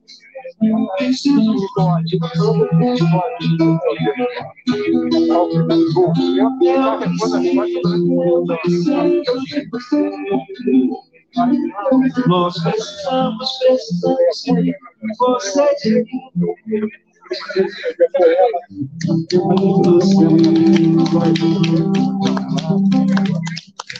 you. Mas esse pessoal carregou nas costas. Eu não estou agora esse nada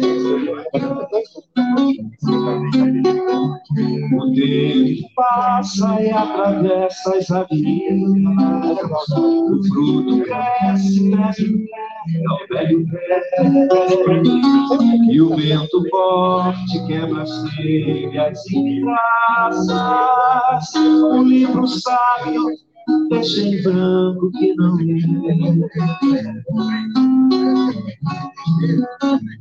Vem como fogo, brando fundo, ferro duro. Vem como asfalto, é no jardim, se você quer. É o sol nascente, avermelhando o céu Já tem fome no seu tempo de viver. E as crianças cantem livres sobre os muros.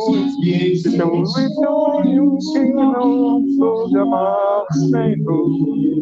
E que o passado é os presentes pro futuro. Não dormiu, me preparou. O amanhecer, o amanhecer,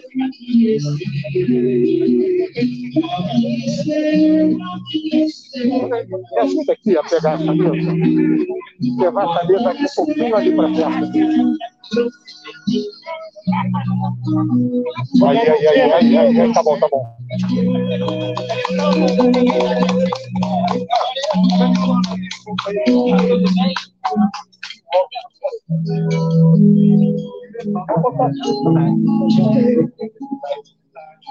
Jornalismo, debate sobre temas que você normalmente não encontra na mídia convencional, participação popular, música de qualidade e muito mais. Web Rádio Censura Livre, a voz da classe trabalhadora.